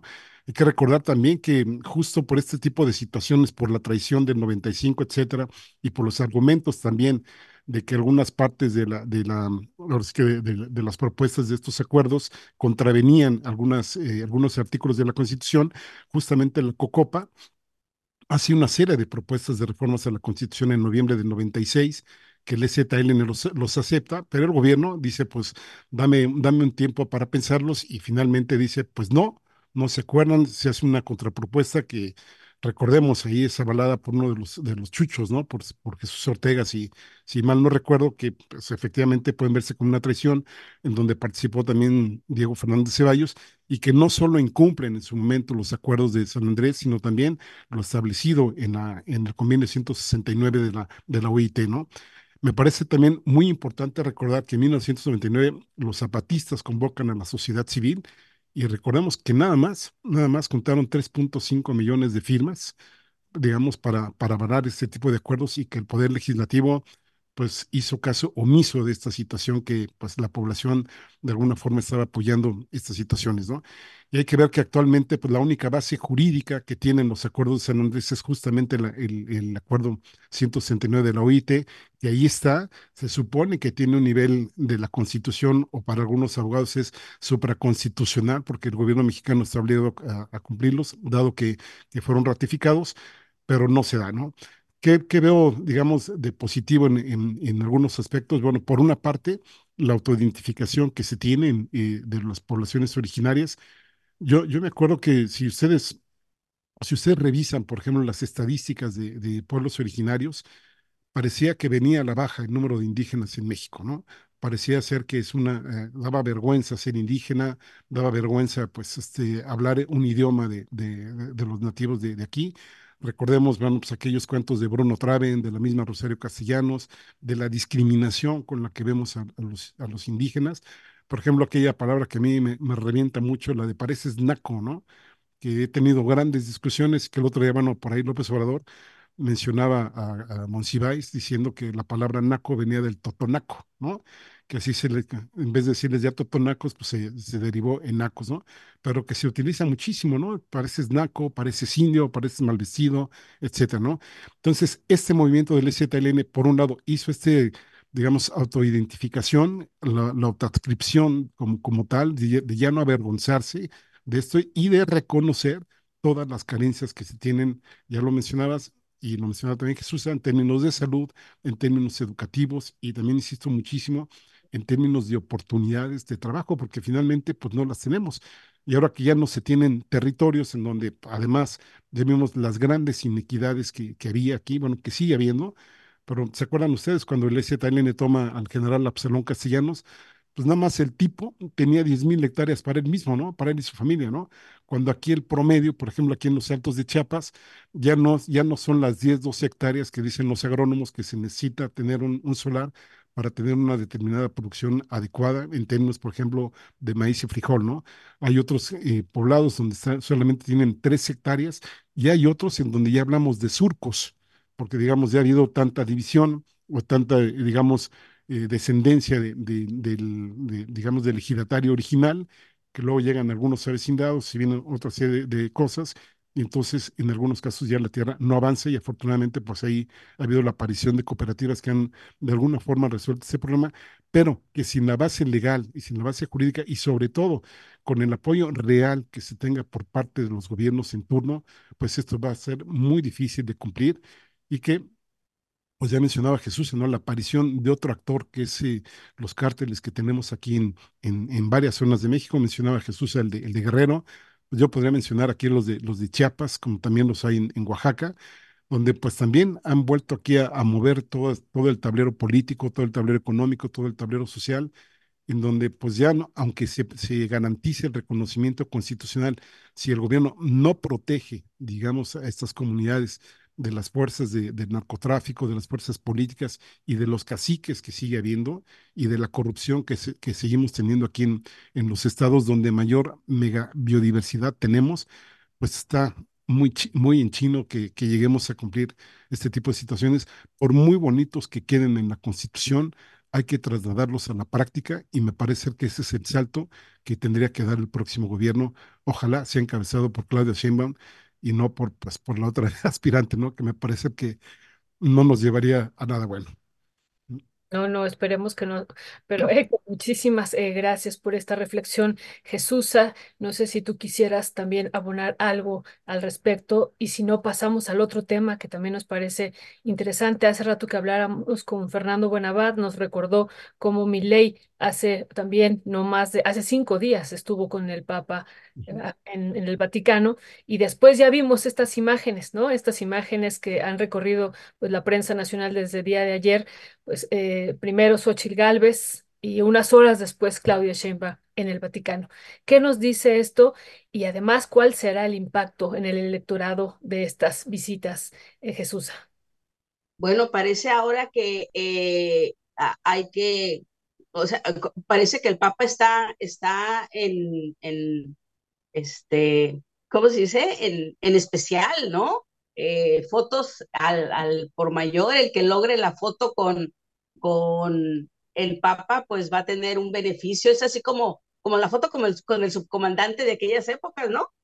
Ahora, la foto con el Papa es la que, la que va a valer, quien logre tener ese efecto, eh, eh, esa imagen va a tener un efecto político positivo, ¿no? O sea, la gente ya no es, el Papa te tiene que recibir a, a, todos, ¿no? Si, aunque lo vituperió, le dijo hasta lo que no mi ley, bueno, pues este, eh, cuando Milei le dice, ¿le puedo dar un abrazo? Pues claro que sí, pues, pues, es, el, es el representante de Dios en la tierra, pues tiene que abrazar a todo mundo, tiene que recibir a Xochitl, tiene que recibir a Claudia, tiene que recibir por igual. Ahora, ¿por qué lo están usando los... Eh, es la, esa es la parte que, que molesta tanto a la gente que se ha venido alejando, por ejemplo, de las religiones o de la religión católica, ¿no? que se utilice de manera política. Eso es lo que molesta a muchísimos creyentes, ¿no? Que, que, que, que se ande presentando como un trofeo, que se ande placeando los, los, este, a las figuras como trofeos. Y entonces lo que, por ejemplo, reivindica a los creyentes es lo que hicieron los obispos el obispo y los sacerdotes en Guerrero de ir a tratar de buscar la paz, ¿no? Con los grupos criminales y tratar de buscar un acuerdo de lo que no, lo que no está haciendo el gobierno. Bueno, ¿por qué? Porque la, la, la, la religión católica pues, te habla de, te, habla de, todos estos derechos sociales, ¿no? Así es, así son todas las religiones, ¿no? Te hablan de este bien común, de, de todos, de tener paz. Y entonces, eh, estos, estos eh, como lo hacían los dominicos o como lo hicieron los dominicos en, en Chiapas, por ejemplo, o el, el obispo Samuel Ruiz, ¿no? O Pablo, el padre Pablo, que, que, bueno, dejó de ser Pablo y se casó finalmente, ¿no? De, de, de ahí de, de Chiapas, que esta, este, esta agrupación, los dominicos, cómo apoyaron las causas de los necesitados. Bueno, igual acá, ¿no? No sé a qué orden religiosa pertenecen los, eh, los de Guerrero que intentaron eh, apaciguar a los grupos criminales, pero intentan lograr también la paz, la cordialidad, eh, todo este tipo de cosas. Entonces, ¿qué distinto es la utilización de una figura religiosa tan importante como el Papa, ¿no? Que la utilicen los políticos como Milei, como Xochitl, como la propia Claudia Sheinbaum, ¿no? Hay que decirlo, eh, la Claudia Sheinbaum podrá ser mi candidata, pero ese tipo de cuestiones a mí no me gustan, ¿no? Que sean utilizados políticamente. Me gusta más lo que hicieron los otros, los, los de Guerrero. Entonces, es por las, eh, creo que no, no, no, no generan, a, eh, creo que el impacto entre los jóvenes, entre los votantes, eso no es positivo. Esas son parte de la vieja política. Las fotos con los grandes, las fotos con Mandela, cuando vivía Mandela. No, o sea, ya, ya, vete a los hechos, vete a lo que está ocurriendo, como estos, estos este, sacerdotes de, Guerrero. Entonces, a mí, a mí, a mí no me gusta. Eh, eh, el, el, el Papa, pues evidentemente va a recibir a todos, ¿no? Ahora, hubo un acuerdo por parte de la, del Vaticano de que se dieran a conocer esas imágenes.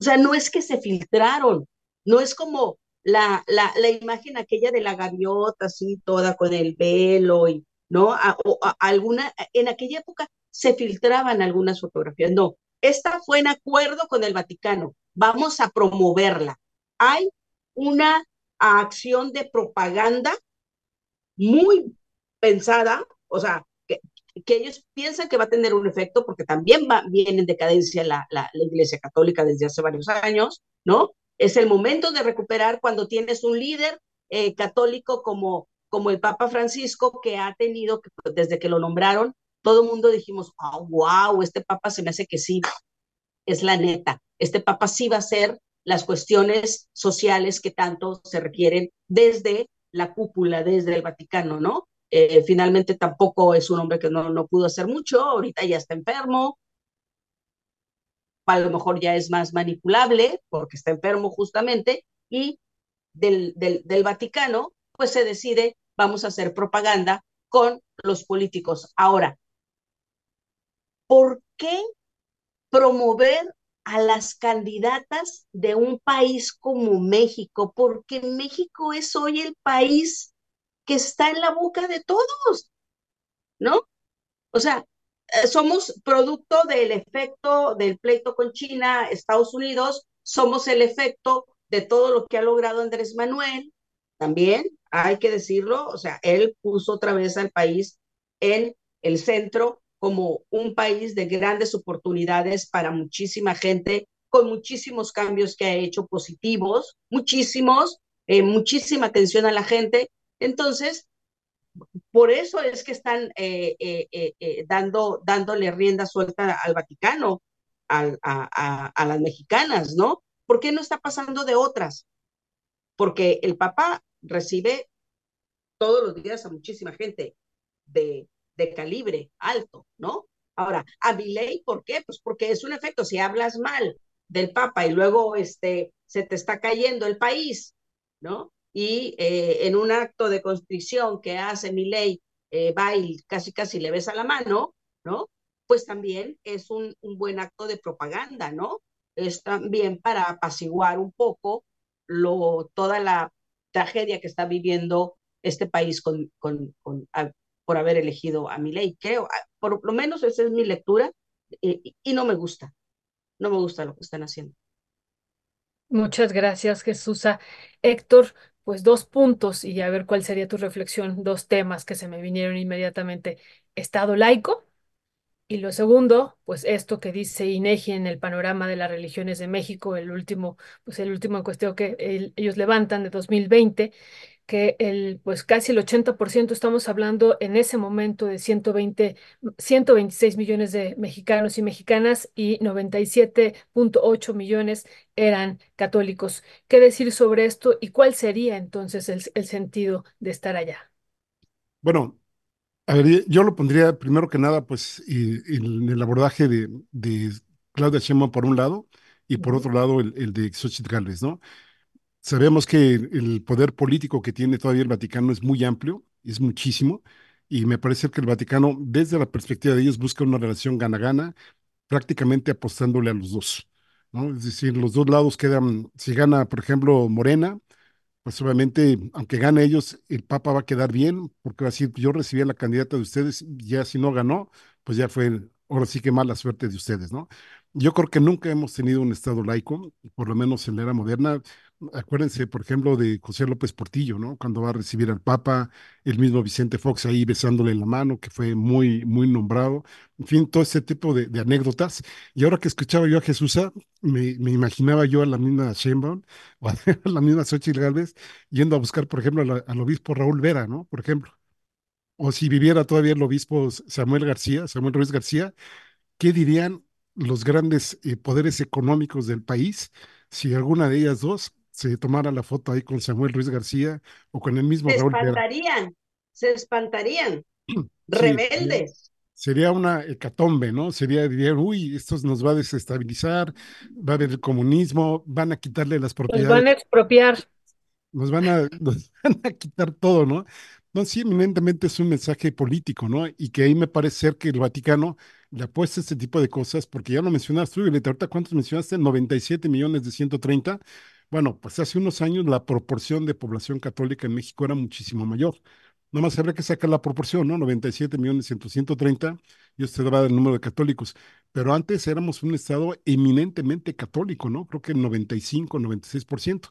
Y eso en mucho se debe a que hay un dicho, y creo que ya lo hemos dicho, y ya lo hemos mencionado aquí varias veces, que mientras el Vaticano toca las puertas del gran capital, las iglesias evangélicas van casa por casa, digamos, ganando adeptos, entre ellos, por ejemplo, las cuestiones que tienen que ver con el no alcoholismo, con la prohibición, que eso ha, reducido mucho los niveles de violencia familiar, sobre todo en comunidades eh, de pueblos originarios, porque sabemos que el alcoholismo también está muy, digamos, muy asociado a la violencia hacia, hacia la violencia de, de género, ¿no? Entonces ahí, pues sí, aquí la cantidad de asentamientos que ya se tienen de iglesias evangélicas son muy grandes, ¿no? Por ejemplo, bastaría ir de aquí de San Cristóbal de las Casas a Comitán, que está a 80 kilómetros, y podríamos ver a orillas de la carretera gran cantidad de poblados nuevos que son de gente que salió expulsada por motivos religiosos, ¿no? Por gente que se volvió conversa a otras religiones y que aquí, pues, no solo, vi, no solo digamos, la, está la cuestión ideológica en términos de fe, sino también la cuestión económica, porque la gente que es desplazada, pues alguien ocupa sus propiedades, ¿no? Y ahí o le entras, o le entras, o le entras, o si no le entras, pues te tienes que ir, ¿no? Y en el caso de, de digamos, particular de, de Xochitl Gálvez, yo creo que hay que verla en el sentido, bueno, de la publicación que se hizo de, del narcoestado, de la visita que hizo Xochitl Gálvez a Estados Unidos, de la visita que hace España y de la visita que hace al Vaticano. Digamos, tres entes que son muy importantes para México. Estados Unidos, ya sabemos, pues somos el estado, el país que más le vende a Estados Unidos, ya desplazando a, a, China. En el caso de España, los pleitos que se han tenido con ellos, digamos, por la reivindicación. Ahora que hablábamos de los acuerdos de San Andrés, recordemos que López Obrador le pidió al gobierno español, pues ahora sí que a su vez pidiera disculpas, ¿no? Por los daños que ocasionó, y el mismo Vaticano también se lo pidió, pues por las masacres que se tuvieron en aquel entonces, ¿no? De, de los pueblos perdón, de los pueblos que estaban presentes en ese entonces, ¿no? Entonces es muy significativo que Xochitl Gálvez en ese, en, en ese tiempo político de supuestamente intercampañas haya ido justamente a estos tres países y todavía declare que jamás la van a ver, pues, por ejemplo, citando o invitando al, gobierno de Venezuela, ni el de Cuba, ni, ni el de, del de Nicaragua, ¿no? Que por cierto no lo cita como tal, sino lo cita como los gobiernos autoritarios y, otra serie de adjetivos que, le, les implanta, ¿no? Y en el caso de, de, de Sheinbaum, hasta donde yo sé, corrijan ustedes por favor, pues parece ser que fue la única visita que hizo al exterior, ¿no? Parece ser como si haya sido una visita, pues, para contrarrestar un poco el efecto de Xochitl sobre todo, insisto, en el Vaticano, que es nos guste o no nos guste, todavía hay mucha gente en México, sobre todo de clase media, digamos, pudiente, y, en las clases bajas, en donde parecería ser que hay un movimiento eclesiástico tratando de recuperar, pues ahora sí que a feligreses, ¿no? Que cada vez se les van más y más y más, sobre todo por la constante actividad que tienen las iglesias evangélicas.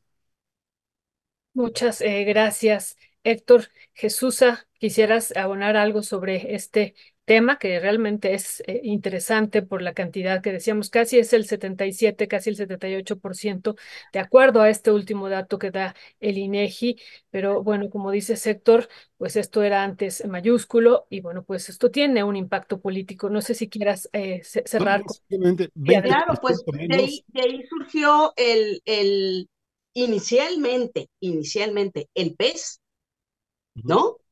El partido era de eh, organizaciones que tenían que ver con la cuestión religiosa de, de eh, eh, y luego cómo le abre la puerta también Andrés Manuel a esta parte de, de la conferencia, donde está uh, Favela, creo que está, se Favela, uh, el, el, el, líder eterno de, de la Confederación de, este, de, de, de iglesias evangélicas, ¿no? Cómo los está, eh, cómo les da todo este, este apoyo, porque recordemos que parte de la cartilla, ¿se acuerdan de esta cartilla de Andrés Manuel? Ellos la repartían en las casas, inicialmente. Ahorita ya dejaron de hacerlo, ¿no? ¿Por qué? Porque son los que, como bien lo dice Héctor, son los que van casa por casa, ¿sí? y ahí es donde van logrando los adeptos, eh, es, es la población que la Iglesia Católica dejó de atender, ¿no? Y que solo algunos o sacerdotes o obispos o algo eran, este, fueron los jesuitas en su tiempo, fueron los dominicos en Chiapas, este, fue toda esta gente de Vera que, eh, ¿se acuerdan? Está la nueva constitución o el nuevo constituyente, no recuerdo que, que, este, eh, lo traía Vera, ¿no? Y reunió a un gran número de gentes, ¿no? Acá en el, en el norte del país, lo recuerdo muy bien. Pero sí, pues, ¿por qué se les busca también a ellos? Porque son los que tienen hoy eh, el contacto directo con la gente. Y Andrés Manuel lo sabe perfectamente. Eso fue lo que hizo él. Ahora, pues efectivamente, el, poder que tiene el Vaticano sigue siendo impresionante. El poder que, que tienen eh, las eh, organizaciones dentro de la Iglesia Católica, como el, Opus Dei y todos esos que son los que manejan los recursos económicos, todo lo que sigue manejando el Banco del Vaticano, aún con esta medio limpia que le hicieron después de que le salió todo este tema de, de lavado de dinero y, y todos estos sacerdotes que eh, eh, eh, tenían vínculo con el crimen organizado, etcétera, todo eso, aún con todo, toda esta parte, sigue teniendo una gran cantidad de recursos, sigue, sigue teniendo un poder político. Va de la mano el poder político y el poder religioso en el mundo. Bueno, no religioso, el poder católico, ¿no? Bueno, en algunas partes protestantes como eh, Inglaterra, eh, que son más bien protestantes, ¿no? Este, en, en, esta parte donde tienen una fuerte presencia también eh, el, el, grupo religioso. Pero aquí en México, pues es totalmente el, to, todas estas organizaciones evangélicas, aunque se la pasa diciendo también el propio presidente que es como al César lo que es del César y a Dios lo que es de, Dios, ¿no? Eh, también él ha buscado, ha dicho, ha hablado de la separación del poder económico del poder religioso. Sin embargo, gran parte de, en gran parte de las mañaneras hace mención a preceptos bíblicos, ¿no?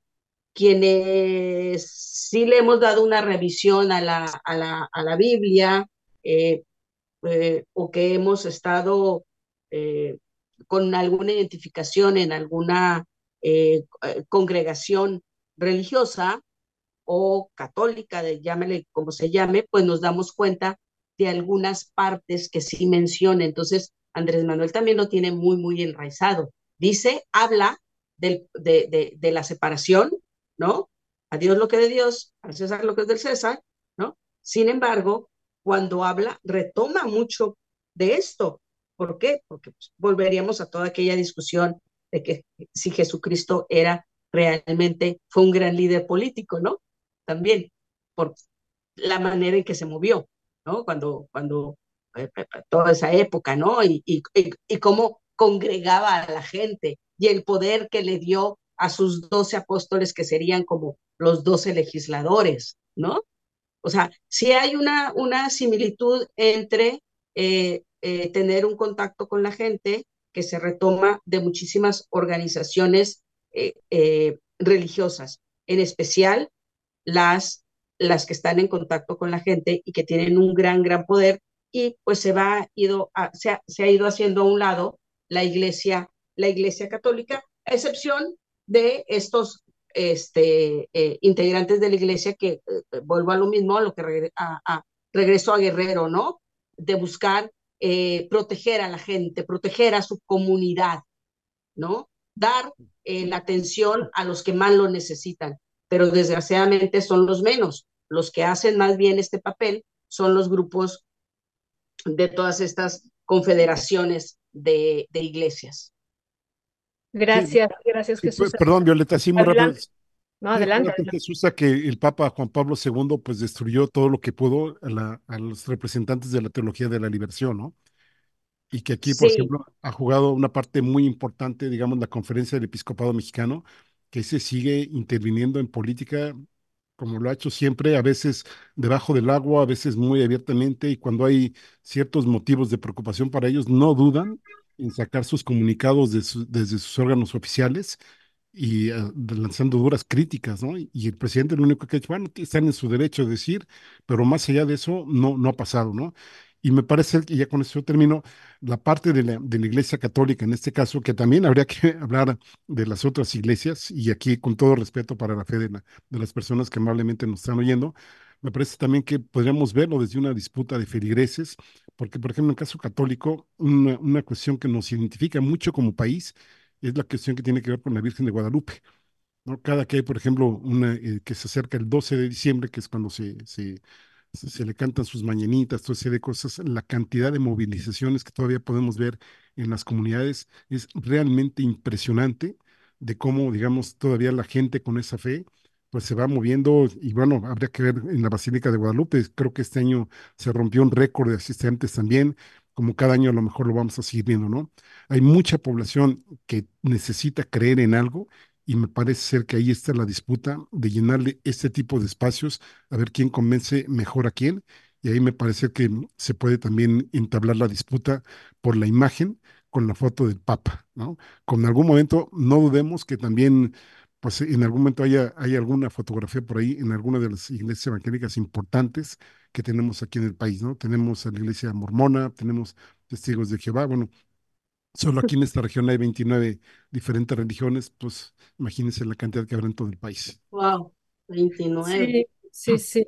Pues eh, nada más tres eh, datitos y ya seguimos con el otro tema. Lo que decía, estaba preguntando Jesús hace ratito, el líder, ¿no? Es José Farelas, el líder de los evangélicos, es el, el nombre que estaba diciendo y el otro, lo otro que estaban ustedes comentando en este panorama de, las religiones de México, que realmente es bien interesante revisarlo, pues después de estos católicos que son casi 98 millones en, a 2020, esto también se va moviendo, siguen los protestantes cristianos evangélicos con más de 14 millones, ¿no? O sea, es por esto que ustedes estaban diciendo, o sea, 14 millones, no estamos hablando ya de un dato menor, pero bueno, también lo que tú estabas diciendo, Héctor, pues la parte del catolicismo, nada más ni nada menos, cada año llegan 8 millones a ver a la Virgen de Guadalupe acá, 8 millones, ¿no? Entonces, y se van sumando y van yendo y viniendo y, esto se va haciendo cada vez más intenso cada año. Así es que no es menor lo que acabamos de ver estos días allá en el Vaticano y por supuesto que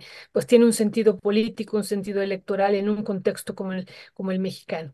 Pero bueno, vamos a pasar a otro tema eh, Jesusa, pues eh, hay, hay eh, preocupación. Hace, unas, eh, hace dos madrugadas, ¿no? Este, nos dieron a conocer desde Morena las 300 candidatas y candidatos ya preseleccionados para las diputaciones federales. Y pues hay muchos, muchas inconformidades. Ayer estábamos, ayer tuvimos una participación con algunas compañeras en, en la radio de Sonora.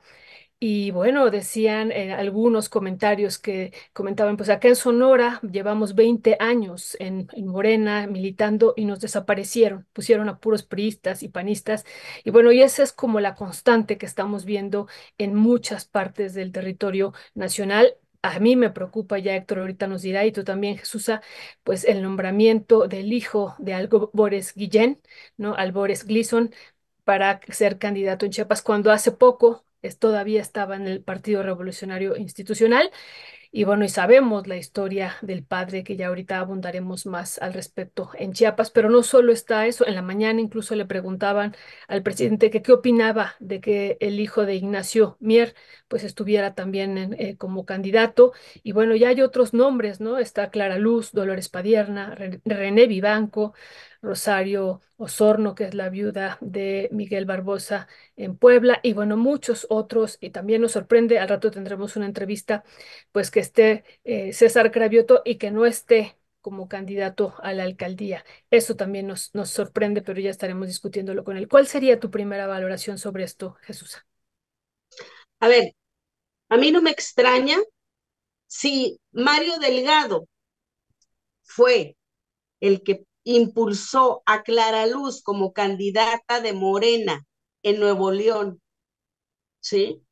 Una mujer que venía eh, de, eh, que, es esposa del el líder de la CTM, el eterno líder de la CTM de allá de eh, Nuevo León, que han manejado Escobedo. En, en Escobedo, ¿quién vive?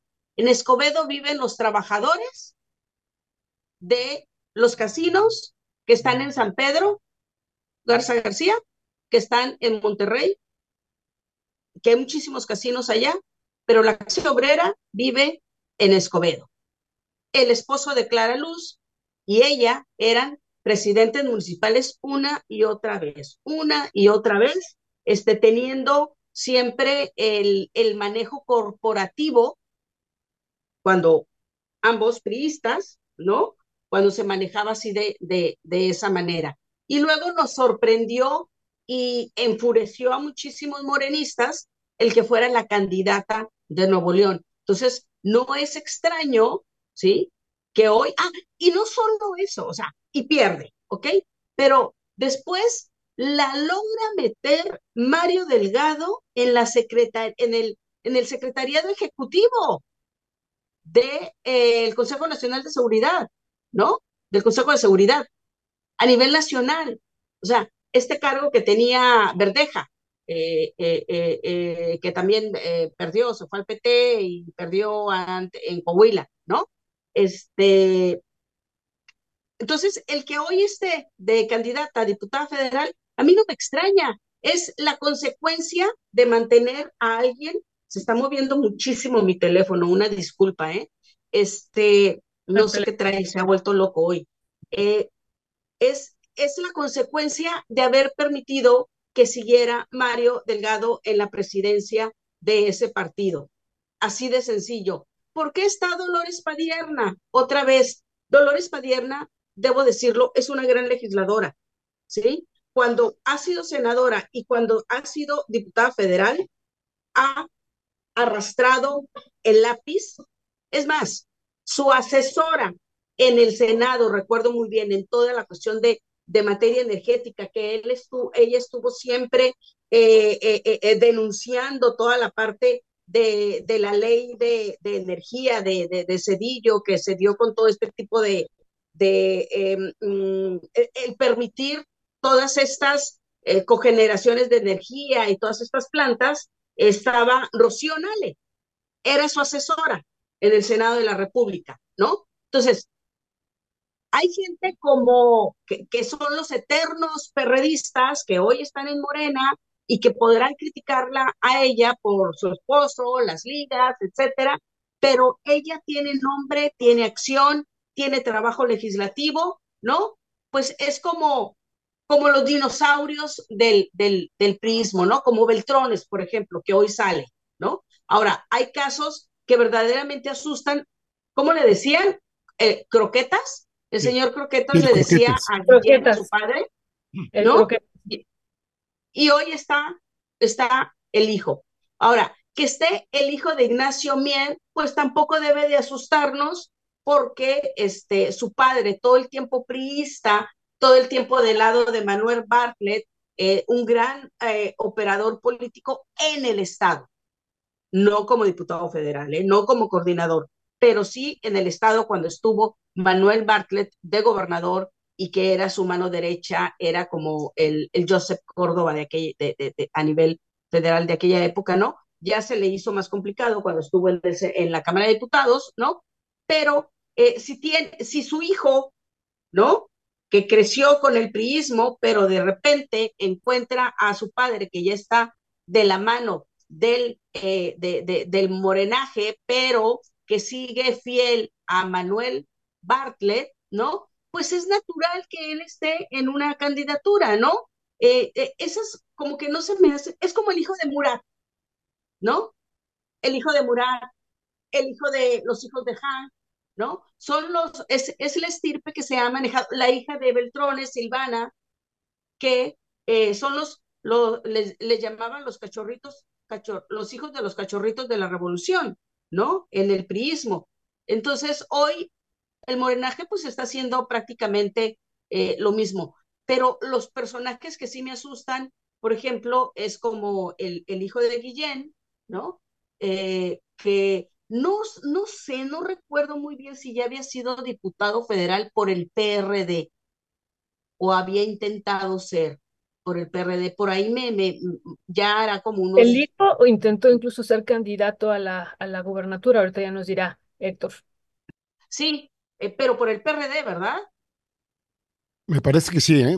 Ahorita lo, sí, Sí, o sea, eh, tiene rato caminando, ¿no? De, de, la mano con, con el lado de la izquierda, digamos. Este, pero casos como el de Clara Luz, casos como este otro priista en la Ciudad de México, o sea que todavía el día de ayer eran, eran, eran priistas, ¿no? Pero todo esto es consecuencia de Mario Delgado. Aquí en Baja California eh, el 80% son panistas. Y a los morenistas, los, a los que fundaron el partido aquí, los que se metieron una friega para luchar con un gobierno de 30 años aquí de panismo, ¿sí? A todos esos los hicieron un lado. Y hoy se están yendo curiosamente al PT, ¿no? Con todo este relajo que trae la gobernadora con el exgobernador, el peito y eso. Pero eh, sí, los morenistas eh, reales o, o, o, los puros, como les gusta llamarse, ¿no? Son eh, hechos a un lado por, en este caso de Baja California, por Bueno, tenemos a Nancy Sánchez. Nancy Sánchez, fíjense, Nancy Sánchez entró de suplente de senadora de la que fue subsecretaria de este el candidato del PRI a la presidencia de la República, el exsecretario de Hacienda, ¿no? De Vanessa, eh, que se tuvo que ir huyendo a, a, Inglaterra, entra su suplente, que es Nancy Sánchez, que era, eh, Nancy Sánchez es de Baja California, ¿no? Priista de toda la vida, venía de ser diputada federal, muy cercana a César Camacho Quirós cuando era coordinador en la Cámara de Diputados, el también exgobernador del Estado de México, y hoy aparece en las listas, ¿no? Y entonces a los, a los morenistas que hicieron el partido, otra vez se les hace un lado. Entonces tienes a moreni, a, perdón, a priistas, a o sea, perdón, ahí Jesús, entonces es cercana a Vanessa Rubio, ¿estás hablando de ella? Fue su suplente, no ah, era cercana, fue su suplente, nada más, ¿no? Fue donde logró meterla César Camacho Quirós, porque tenía una gran cercanía cuando venía de la Diputación Federal, ¿no? Este, y luego fue dirigente estatal del PRI aquí. Entonces, suplente de alguien cercano a José Antonio Mid, ¿no? Así es, gente totalmente, o sea, era la mano derecha de José Antonio Mid, Vanessa, ¿no? Entonces, se va ella, entra Nancy de suplente, se vuelve morenista, ¿no? Y hoy tiene una candidatura a una diputación federal por, por, por Morena cuando la antepasada, o no, hace tres legislaturas, fue diputada federal por el PRI, ¿no? Y fue dirigente estatal del PRI, aquí en Baja California, ¿no? Entonces, casos como esos, hay muchísimos en las listas, pero todo es consecuencia de la negociación que hizo Mario Delgado. O sea, es, es un partido que se, fue, se ha ido pudriendo, en mi ver, se está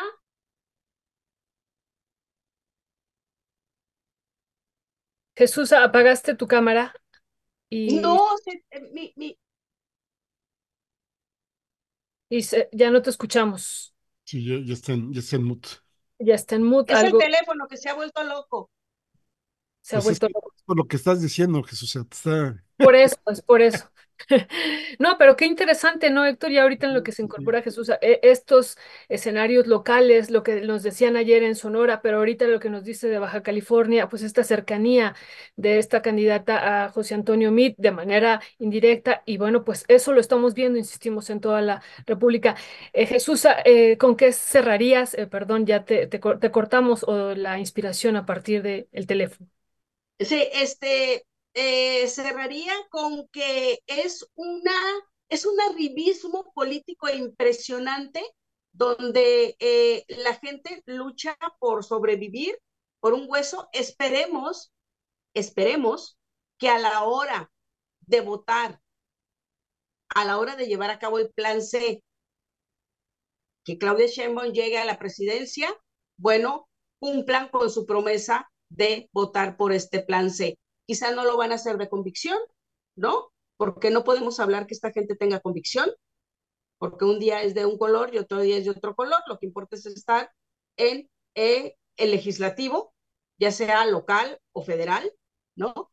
Entonces, eh, pues yo esperaría que sí votasen, ¿no? Que sí le diesen al, al, al, al pueblo los mejores votos y no que sea de acuerdo a eh, algunos, a, algunas negociaciones turbias que hubiesen hecho a cambio de algunos votos, ¿no? Que esperemos que no sean monedas de cambio de que sí, este, eh, voy a llegar, eh, voy a votar por, por, las del plan C, pero a cambio dame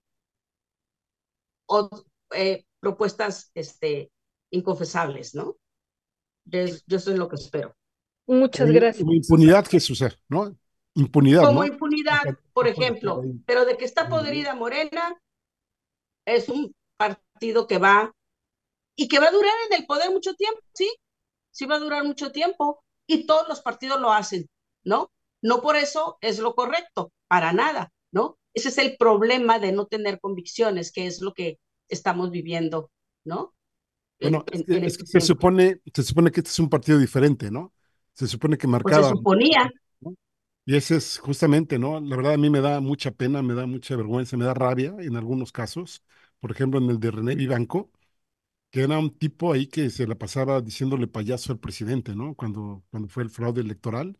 Y ahora pues ya lo tienen ahí, ¿no? Muy, muy acomodado, ¿no? El hijo de, de, del Croquetas, ¿no? Del Croquetas Guillén, ¿no? Roberto Álvarez Guillén. Y pues también toda su vida ha sido periodista, ¿eh? Sí, fue, nunca ha sido del PRD, ya lo, lo leí. Siempre ha sido de, del PRI y ahora ya lo tienen ahí, ¿no?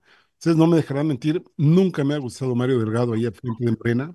Me parece un tipo demasiado pragmático, me, parece un tipo que no tiene una convicción adecuada realmente por la izquierda, sino básicamente, pues está ahí, está ahí para llenar espacios, para buscar candidaturas que puedan sumarle votos a Morena y pues prácticamente con la filosofía de Calderón, ¿no? Del haya sido como haya sido, ¿no? Y en, esa, en, en esa filosofía del haya sido como haya sido, pues sí demerita mucho y quita mucho la base ideológica que uno, pues cuando, eh, digamos, tiene unas discusiones con, con la oposición, pues me dicen, sí, güey, pues entonces ya, ya están ahí en Morena, ¿no? Ya que están peleándole al PRI y al, al, PAN, ¿no? Y sí, creo que va a perder la oposición, porque la oposición pues ya forma parte de Morena, ¿no? Y este tipo de nombramientos, este tipo de selecciones, pues desafortunadamente les dan la razón, ¿no? Hay gente que no tendría que estar ahí, y no es que sea uno purista, ¿no? No es que uno diga, pues hay que meter cierta vara, cierta forma de, juzgar, pero las trayectorias me parece que hablan, y si no, pues ahí tienen el ejemplo de, de Germán Martínez, tienen el mismo ejemplo de, de Lili Telles, en fin, podríamos mencionar muchísimos casos en donde parecería ser que no, no, no entienden, o a lo mejor sí entienden, pero están su afán de llevar a cabo el plan C, que están de verdad derrumbando la base ideológica de Morena, y eso me parece muy, muy lamentable. Héctor, y sobre Chiapas, sobre este caso de Chiapas, pues ¿cuál es tu valoración después de la pues, historia? Sí, pues, pues lo mismo, Violeta, la verdad es que no hay ni a quién irle aquí, ¿no? Porque no, no, no tienes, digamos, no han incorporado a gente que realmente haya luchado por la, por la izquierda, ¿no? Y en el caso, por ejemplo, de gente que simpatiza con el ZLN, pues le, les dieron toda la base de argumentos para no estar en este juego político, ¿no? Porque a final de cuentas, pues un movimiento, por ejemplo, el STN, que no fue pragmático, de hecho, pues eso lo llevó al aislamiento con muchos segmentos de las sociedades civiles, porque me parece que aquí hay muchas, pues eh, los otros sí que se acomodan, sí que incorporan a gente que ha estado, pues, insisto, hasta peleando en contra, denostando con adjetivos, bueno, por ahí hay uno que hasta insulta escatológicamente al presidente y ya está también como candidato. Entonces, pues, ¿qué te puedes esperar con eso, no? El mismo Rutilio, por ejemplo, ha hecho prácticamente nada en este sentido y ha seguido la operación del Partido Verde como si fuera no un gobernador de Morena, sino como un gobernador del Partido Verde Ecologista de México, que sigue teniendo toda la estructura de, digamos, política operativa y, en ese, y, por eso, por eso mismo, pues va, va, está imponiendo a sus candidatos y candidatas a todos los puestos de elección popular habidos y por haber. Pues eh, eh, eh, Violeta, Héctor, ¿recuerdan cuando Clara Luz estaba de candidata en, en, Nuevo León y empezó a bajar sus bonos? Cuando sale esta declaración, porque ella estaba a favor de, de esta organización que se llama a las mujeres. ¿no? Nexio. Ajá, esta. Es, y, y, y, y, y ella hablaba, ¿no? A favor, y es cuando empiezan a bajar sus bonos. Bueno, es ese tipo de personajes. Es, es una vergüenza realmente estén, eh, eh, que, lo permitan. O sea, si yo fuera morenista, realmente me sentiría ofendida, ¿no? Y me iría del partido, la verdad, ¿no? Pues sí, aquí el problema son las consecuencias ahorita y a futuro, ¿no? Ya vemos esto que está pasando en Argentina, esto que nos decía el doctor Fernando Buenavad, estos 60 mil leyes que él ve a lo largo de toda América Latina y pues eso, eso también nos preocupa que se estén haciendo las cosas pues de una forma no correcta y que se esté dejando entrar a toda la gente que quiere pues un puesto y seguir con estos privilegios y que realmente no se esté considerando a la gente de base de izquierda que lleva 50 años, decíamos, luchando 30, 20 y que se esté pensando en lo que es competitivo, ¿no? Y que entonces, pero ni siquiera competitivo, ¿no? Porque muchos de ellos tienen historias ya pues nefastas. Yo, por ejemplo, no había visto esto que tú nos acabas de decir ahorita, Jesús, y que es un muy, muy buen dato de esto de Baja California y que también me parece que hay que estarlo difundiendo, insistimos, por cada uno de los estados. Pues muchísimas gracias, ya son 11:30, ya les robamos más tiempo de lo, pero oh, valía la pena, vale la pena. Eh, Nos deben horas extras, ¿eh? Sí, sí, sí, horas.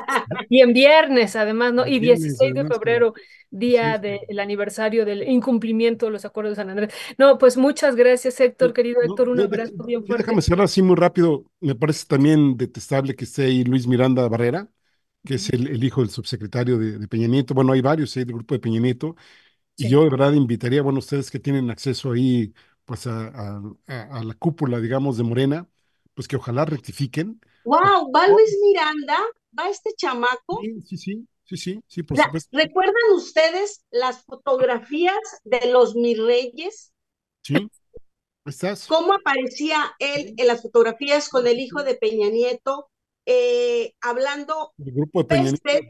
¿sí? de, de, Andrés Manuel y eh, paseando en, en, sus yates acá en, en, Nayarit, que se volvió en el sexenio de, de, de Peña Nieto, se volvió el lugar favorito para vacacionar hay eh, años nuevos que pasaron ahí, los hijos de Peña Nieto y este muchachito Luis Miranda, ¿no? Que, que su hijo es un, eh, su, perdón, su papá es eh, un hombre tenebroso, ¿no? Y el, el, abuelo creo que fue del tribunal, fue magistrado, ¿no? Creo. Del este, abuelo no sé, pero el papá sí, ¿no? Acuérdate que él fue subsecretario y muy poderoso, ¿no? También creo que fue secretario de, de Educación, ¿no? Este va por el Partido Verde Ecologista de México, ¿eh? Porque... Ah, porque ese, ese otro jueguito de utilizar al Partido Verde para meter a la gente que va a votar por Morena en las, en las, eh, a, a la hora de los, de los votos en el plan C, ¿sí? Es, eh, eh, es, es bastante cuestionable porque ahí están poniendo a gente que también es impresentable. Pero bueno, el Partido Verde ha sido así. No nos extraña del Partido Verde. ¿No? Esperaríamos Aquí que Morena los no. panistas, ¿eh? Esperaríamos que Morena no lo fuera, ¿no? Sí, aquí los panistas, los más impresentables, los están metiendo, Morena los está metiendo también al, al propio Partido Verde, ¿no? O sea, ya no son panistas, ya no son este Jorge Ramos, el que era el que era presidente municipal de Tijuana, fue diputado federal por, por el PAN, eh, un panista de de muchísimos años, bueno, ahora está hasta en la dirigencia nacional del Partido Verde, ¿no? Para ver si lo logran meter por ahí. Entonces, es verdaderamente vergonzoso. Muy sí, triste. duro. Y, y no, no hablemos, ya nos va, está esperando el senador César Carabioto, pero yo, yo, iba a concluir, que... yo iba a concluir, si, si Morena gana, va a ganar perdiendo. Ojalá rectifique. Sí, sí, sí. Y todavía no hablamos, ya en otro momento lo haremos, de lo que va a ocurrir también aquí en las propuestas de las alcaldías. Pues yo no dejo de pensar en lo que ocurrió en Coyoacán, en verdad, donde yo crecí toda mi vida, desde la infancia, donde me tocó votar y ahí estudié. Pues esta propuesta de Hanna de la Madrid, una persona también cercana a Peña Nieto, también nos sorprende, nos sorprende mucho, sobre todo pensando en la militancia que hay ahí de Morena, que lleva un trabajo de décadas y décadas este, antes ¿no? de que existiera Morena, y bueno, pues no, no se les tomó en cuenta a la inmensa mayoría. Pero bueno, así, así está. Así es, así es. Pues bueno, querida Jesusa, querido Héctor, un abrazote enorme, enorme. Y pues ya nos estamos encontrando dentro de ocho días con otras noticias, que está todo esto álgido y álgido y que se componga tu celular, querida Jesusa. Un abrazo. Cuídense Gracias. Mucho. Un abrazo, Héctor. Igualmente, qué bonito gato tienes. ¿eh? Qué lindo gato, sí, qué lindo, qué lindo gato. Así es que felicidades también por esos gatitos. No. ¿Es uno o dos? Son dos. Son dos, sí, ¿verdad? Dos. Pues un, un abrazo a ambos y nos encontramos el próximo viernes para seguir discutiendo con lo que pase. Claro que sí. Hasta luego, Violeta. Hasta luego. Pues vamos a entrar también, gracias a Héctor y a Jesús, vamos a entrar a una entrevista que teníamos acordada con el senador César Cravioto. Pues algo que le queremos preguntar al senador, creo que ya va, ya va a entrar, ¿verdad? Luis, tú, tú me avisas. Sí. Algo que le queremos preguntar es qué pasó, bueno, además de que nos diga primero qué pasó con esta propuesta que había y con esto que ya prácticamente era un hecho que él iba a ser el candidato a la alcaldía Gustavo Amadero y bueno, ahora sale dentro de estas listas a, el, a la Cámara de Diputados del Senado, a la Cámara de Diputados. Muy buenos días, senador, ¿cómo está? Le saluda Violeta Núñez. Hola, ¿Cómo está, senador? Buenos días. ¿Me escucha? bien, buenos días. Sí, Buenos días, senador. Pues aquí, aquí eh, con la audiencia de Momentum, terminando una mesa y justo discutiendo las propuestas que ha hecho hace un par de días Morena a la Cámara de Diputados y nos llamó mucho la atención y que también por eso lo estamos buscando, senador, que usted estaba primero como una propuesta para la Gustavo Madero, para esta alcaldía y ahora la vemos en esta eh, lista. ¿Cuál es, eh, qué es lo que pasó? Y entonces si ya usted no va a ir para esta alcaldía de Gustavo Madero. en efecto pasó que hubo una encuesta. En esa encuesta eh, yo quedé en segundo lugar. eh, quien quedó en primer lugar fue el compañero Giancarlo Lozano. Entonces él va a la alcaldía y yo voy al Distrito 1 Federal. Ya, bueno, ¿y cuál sería su valoración de todo esto que estamos viviendo a nivel nacional? Senador, estamos viendo pues muchos descontentos y ahorita usted nos dice, pues eso, esto pasó, hubo una encuesta y en esa encuesta, pues fue Giancarlo Lozano el que tuvo la mayoría, no, no yo. Y bueno, pero ¿cuál sería su apreciación y por qué no poder conocer como ciudadanos estas encuestas? Porque vemos que hay muchos, eh, pues, expresiones de inconformidad. Si bien es cierto que usted dice, y así lo leemos en el comunicado de Morena, que es a partir de un proceso de encuestas, que se está eligiendo a estos candidatos, pues hay muchos casos como el que nos están alarmando e insistimos y en varias partes de la República Mexicana, pues varios que personas que no están de acuerdo. ¿Qué decir sobre esto? Bueno, yo puedo hablar del caso que yo viví de cerca, no puedo hablar de otros casos, pero el caso que yo viví de cerca es que, en efecto, una encuesta eh, y yo, de hecho hubo dos encuestas. En una la ganó Giancarlo, en la otra no se encuestó a él y en esa que no se encuestó a él, se, se encuestó a los demás. Yo gané esa segunda encuesta, pero el, y se buscó un acuerdo. Si hubiera habido un acuerdo de todos en torno a mí, que había quedado ganador de la segunda encuesta, pues se hubiera dado otra, pues o se hubiera tomado otra decisión, pero no hubo un acuerdo. Entonces, la Comisión Nacional de Elecciones del partido, los dirigentes dijeron, bueno, pues entonces si no hubo un acuerdo, pues que se respete el resultado de la primera encuesta cuando la gana Giancarlo. Me pareció justo, la verdad, la verdad el proceso de Gustavo Madero me pareció correcto. O sea, hubo alguna oposición a que fuera Giancarlo, se hizo una segunda encuesta, hubo la posibilidad de llegar a un acuerdo, no se dio el acuerdo y, se dijo, bueno, pues entonces, ¿quién ganó la encuesta? Entonces, también los compañeros luego en los territorios no asumen sus responsabilidades y no ponen por delante el proyecto, cada quien se aferra a que todos quieren ser, entonces, pues entonces eh, se genera esta parte de decir, bueno, pues entonces se respeta el resultado de la encuesta y eso luego tampoco gusta, pero pues también tiene que haber altura de miras y madurez de todos los dirigentes de, bueno, pues en torno a alguien buscar consensos, pero luego todo el mundo se apunta, nadie quiere ceder, se aplica la encuesta, se, se dice, se respeta el resultado de la encuesta y hay quejas. Entonces, pues también tiene que haber mucha madurez de los dirigentes en cada territorio para que no pase de que alguien que viene llegando pues se quede con los espacios, porque eso es una, también es una responsabilidad de las y los compañeros en los propios territorios. Sí, gracias, eh, senador. Senador, pues eh, nos sorprende e incluso varias personas de la audiencia señalan que lo hemos visto a usted con un trabajo legislativo muy, muy importante, muy, muy importante para esta nación y, y con un trabajo arduo para la transformación. Nos sorprende que usted no haya ganado la encuesta. Eso, eso nos sorprende por todo este trabajo y de defensa que ha hecho, insistimos, desde el Senado de la República por esta transformación que se está impulsando en la nación. Eso, eso nos, nos llama la atención y que quisiera pedirle su valoración sobre eso. Y lo otro, lo otro también es que nos eh, llama la atención que se diga en el comunicado que es por las encuestas y vuelvo a eso y nos parece pues sorprendente que algunos personajes, por ejemplo, como René Vivanco, Luis Miranda o esta denuncia que ahorita nos estaba haciendo también aquí la periodista Jesús Cervantes, pues que conoce muy bien ¿no? la realidad de Baja California,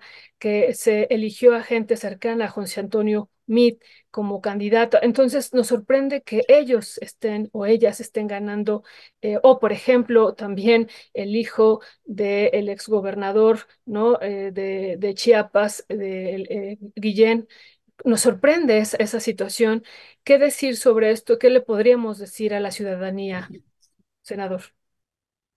Es que vuelvo a insistir, no, yo no conozco todos los casos, yo no estoy en la Comisión Nacional de Elecciones, yo puedo hablar del caso específico de la Gustavo Madero, que es el que viví.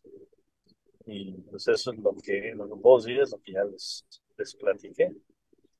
Ahí yo por lo menos no tengo ninguna, ninguna queja del procedimiento del partido. ¿Qué viene, senador? ¿Qué viene después de este nombramiento pensando en el plan C? ¿Qué esperaría, qué balance haría usted? Bueno, para mí viene que pues, el primero de marzo iniciaré campaña en el Distrito 1 Federal de la Ciudad de México. Eh, hay perfiles importantes en la lista de candidatos a diputados federales. Eh, necesitamos pues trabajar fuerte para lograr que se consume el plan C, ayudar en el caso de, del país a, a, Claudia, eh, todos los que somos candidatos a lo federal, tanto a diputados como a senadores, y también las entidades, en el caso de la Ciudad de México, pues ayudar a que continúe la transformación encabezado por Clara Brugada. Entonces, cada quien tiene que hacer su tarea. Los que somos candidatos, pues tenemos que abocar hacer campaña y los que no son candidatos, pues ayudar a los, a los distintos procesos para cerrar filas y que se concrete este tema que es tan relevante para que continúen dándose las transformaciones que requiere el país, a, teniendo dos terceras partes del Congreso de la una última pregunta sobre este proceso. Dentro de Morena, usted decía, pues cada quien que asuma sus responsabilidades, pero no queda fracturado después de esta lista de 300 candidatos, no quedan fracturados los procesos locales que estamos, eh, que vivimos a nivel nacional. Eh, senador César Cravioto. Mira, en un proceso de estos, cuando 10, 15, 20 compañeros, compañeras se apuntan para un cargo, pues yo creo que todos los compañeros y compañeras que se apuntan o que nos apuntamos, yo me apunté en primera instancia a lo de la, a lo de la alcaldía, pues tenemos que tener conciencia que cuando nos apuntamos, pues hay muchas probabilidades de que no quedemos. O sea, si son 15 o 20, pues, si son 15 o si son 20, pues cada uno tiene, digamos, un 5% de posibilidades. O sea, hay un 95% de que no quedes. Pero no, otra vez, ahí como, como, una, un asunto un poco de aferrarse a decir, no, pues si me apunté es para que yo quede. Pues no, si uno se apunta a jugar para algo, es probable que quedes, pero es más probable que no quedes, porque son muchos los que Y tiene que haber madurez de todas y de todos, entendiendo que así son las competencias internas en los partidos. A veces te toca y a veces no te toca. Yo ahorita vengo justamente de una reunión con todos los compañeros, dirigentes, equipos que ayudaron en toda esta etapa y pues hablamos un poco de eso. Y hay que seguirle, hay que seguirle. Lo importante es que cada quien desde donde nos toque eh, generemos las condiciones para fortalecer el plan C. Y a quienes les tocan encabezar espacios, pues sumar a todo, eso también es importante. O sea, que si el que gana dice, bueno, pues ya gané, ya no necesito a nadie, pues luego se dan sorpresas equivocadas. El que gana tiene que ser el primero de, de juntar a todos, de buscar a todos. Y los que no ganaron, pues ser este también eh, colaborar con quien ganó para, para que se tenga un buen resultado. Entonces, pues en cada proceso, o sea, pues yo creo que el promedio de gente que se registró en todos los cargos en Morena fueron, pues no sé, 15, 20, no menos. Entonces, mm. pues obviamente solo uno queda, una queda. Los otros 19 no van a quedar. Entonces, tiene que haber esa, eh, ese entendimiento cuando uno se registra para un espacio. Y vuelvo a insistir, los que les toca eh, encabezar, pues tienen que tener mucha sensibilidad para incluir. Y a quien no le toca encabezar, pues también tienen que tener pues mucha altura de miras para apoyar a quien le toque. Sí, muchas gracias, senador. Gracias. Perdón, nada más, Violeta, nada más para complementar. Eh, por supuesto que en Morena se dan más estos, estos eh, fenómenos, pues que en el PRI, en el PAN, porque primero Morena hace una apertura de, sus, de las posibilidades y mucha gente se puede registrar. Y en segundo, por, porque la disputa está aquí, o sea, la gente sabe que los que salen de candidatos por ganar. Entonces las colas, las colas y los registros largos, grandes, se ven en Morena, no se ven en el PRI, no se ven en el PAN. Ese es el problema, ¿no, senador? Ese es el problema que ellos saben, se registran en Morena, van a ganar, y entonces pues hay una, una desbandada de los otros partidos porque saben que acá tienen el puesto asegurado, muchos de ellos y ellas, el senador. Sí, sí, mira, insisto, no puedo hablar de todo el país, no conozco cómo se fueron dando todas las decisiones y los resultados, si en todos lados se dio encuesta o no. Yo te puedo hablar del proceso en el que yo participé e insisto, no tengo objeción. La, tal vez la única objeción que tendría es pues con los compañeros y compañeras que se les buscó en su momento, se les dijo vamos a transitar en un acuerdo? Y pues la respuesta es, no, yo tengo mis números y yo gano. Pues cuando todo el mundo se monta en su macho y dice, yo tengo mis números y yo gano, pues ocurre que entonces el partido dice, pues, y ganó la encuesta y punto, no hay acuerdo. Entonces, eso es para todos, para ahora sí que para todos los municipios del país. Pues que mejor se pongan de acuerdo en el municipio, que digan, ya hay un consenso, que ya nos pusimos de acuerdo, va tal compañero y compañera y eso, eso se va a respetar.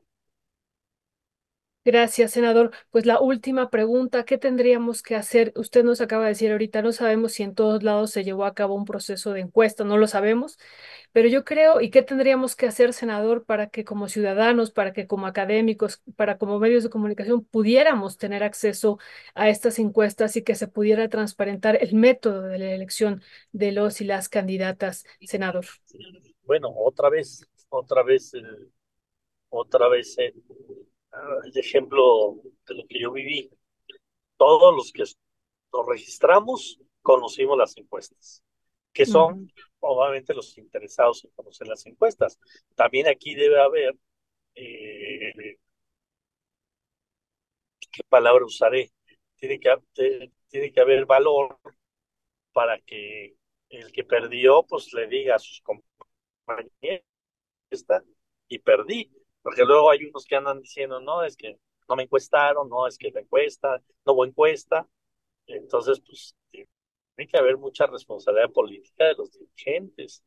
Si uno vio las encuestas, yo hoy les dije a los compañeros que a mí me ayudaron en esta etapa, sí vi las encuestas, sí las vi y expliqué cómo estuvo, que hubo dos encuestas y que eh, la primera la perdí, la segunda cuando ya no estuvo el compañero que ganó la encuesta, cuando se sacó de, la encuesta la gané, pero como no hubo un acuerdo en torno a mí, entonces el partido dijo, no, pues entonces se respete la encuesta de quien estuvo más alto. Entonces no tengo, insisto, yo no tengo queja alguna del proceso que se dio en la GAM. Y en los otros, pues, si hay compañeros que si vieron la encuesta y le están diciendo a la militancia, no, es que no hubo encuesta y eso, pues, tiene que haber también, insisto, responsabilidad y, y valor para aceptar pues, también el resultado del proceso en el que te escriben. Muchas gracias, senador. Pues le mandamos un fuerte abrazo. Pues realmente nos pusimos tristes cuando ya no lo vimos eh, como candidato, porque en verdad respetamos su trabajo, lo hemos seguido muchísimo. Muchas gracias. Le, le agradecemos infinitamente. No, pero sí voy como candidato, voy candidato, como candidato al distrito 1 federal de la Ciudad de México. Sí, sí, pero ya no a la alcaldía. Pero bueno, entendemos lo que nos está eh, platicando. Ojalá y así pudiéramos conocer de cada uno de los eh, candidatos esto y que se pudiera transparentar y abrir a la ciudadanía, pues que estamos realmente interesados y que también tenemos esta propuesta del Plan C, senador. Pues le mandamos un fuerte abrazo y esperemos que en otro momento podamos seguir ampliando esta conversación. Gracias, senador. Gracias, Violeta. Un abrazo para todas. Lindo día, senador. Bye. Pues gracias al senador que iba en trayecto y, entramos un poquito más tarde con él. Muchas gracias. Y bueno, sigo pensando y muchas veces lo traemos aquí a cuentas al senador que tuvimos, al gran ejemplo de Eberto Castillo, que cuando él llega pues a este Congreso de la Unión, pues renuncia, renuncia al sueldo. Y bueno, sabemos que mucha gente se inscribe a estos puestos, eh, pues por decenas en cada uno de estos puestos también, pues por la situación de privilegio que se tiene en este país, ser senador o ser diputado o estar en algún puesto de este tipo y realmente pues nos preocupa, nos preocupa muchísimo. Hace rato decía Héctor, aunque se gane, pues se va a perder y pensemos a, largo plazo, ¿no? No, no pensemos ahorita que las encuestas pues posicionan de manera muy fuerte al partido Morena, pero esto se puede ir debilitando con este tipo de personajes, con este tipo de nombramientos, sin hacerlo transparente, sin decir por qué se acepta con estos pasados a estas personas y que no es menor el pasado de varios y de varias de ellas. Entonces, por eso, por eso las preguntas al senador, si todos y que sería lo ideal pudiéramos conocer cómo se seleccionaron a estos 300, al menos a estos 300 eh, propuestas para el, la Cámara de Diputados. Pero bueno, vamos a pasar a una última entrevista el día de hoy que tenemos eh, ya preparada con Isabel. Eh, perdonen, yo, yo sí sigo enojada, no, no sé, estoy, estoy muy sorprendida por todo lo que está ocurriendo en, en Argentina. En verdad no dejo de estar en, en shock por todo lo que ha pasado, por, por lo que se está viviendo eh, por el proceso brutal de empobrecimiento, pero también me preocupa lo que pueda pasar aquí en un futuro. Llevamos también toda la vida pues eh, siendo de izquierda, nacimos en la izquierda y vamos a ser toda la vida de izquierda y nos preocupa mucho lo que está pasando con estas candidaturas y pues realmente es alarmante y ojalá, ojalá y esto se rectifique y se pudiera dar otro, otro rumbo porque van a quedar heridas, heridas eh, eh, y, no, no, sé si van a cicatrizar pronto o cómo se estará viviendo estas heridas en un, en un, futuro. Les digo, hemos estado conversando con varias personas del interior de la República y en todos nos dicen, nos desaparecieron y pues nombraron a puros priistas y panistas y pues eso no lo vemos bien, ¿no? Y diciendo a las personas llevamos 20, 30 años acompañando el proceso de transformación de López Obrador, pero pues nos están desapareciendo. Entonces eso tendrá repercusiones, en algún momento se va a tener. Pero bueno, bueno, esperemos que esto sea escuchado. Y bueno, vamos a pasar con una entrevista eh, con Isabel Briceño. También le ofrecemos una fuerte disculpa a Isabel que la, la hicimos esperar, que le movimos el, el, horario. Y bueno, ella está presentando pues otro tema fuerte que le hemos dado seguimiento aquí con los Maxi abogados. Uriel Carmona se blinda ante la cárcel, obtiene suspensión definitiva contra futuras detenciones. Isabel, Qué gusto saludarte, ya no te había visto. Muy, muy buenos días. ¿Me escuchas? Este, sí, hola Violeta, también me da mucho gusto saludarte, qué bueno que andas por acá. Siempre, siempre que salgo y que veo que vas a estar, digo, ay, qué bien, este, me da mucho gusto el trabajo de, eh, leer el trabajo, ver tus fotografías. Así es que muchísimas gracias que nos estás acompañando. Pues compártenos esto de Uriel Carmona, que siempre decimos La Rosa de Guadalupe número 120, el capítulo 120. Eh, ¿qué nos puedes compartir sobre este blindaje que, que hace él para no, no estar en la cárcel?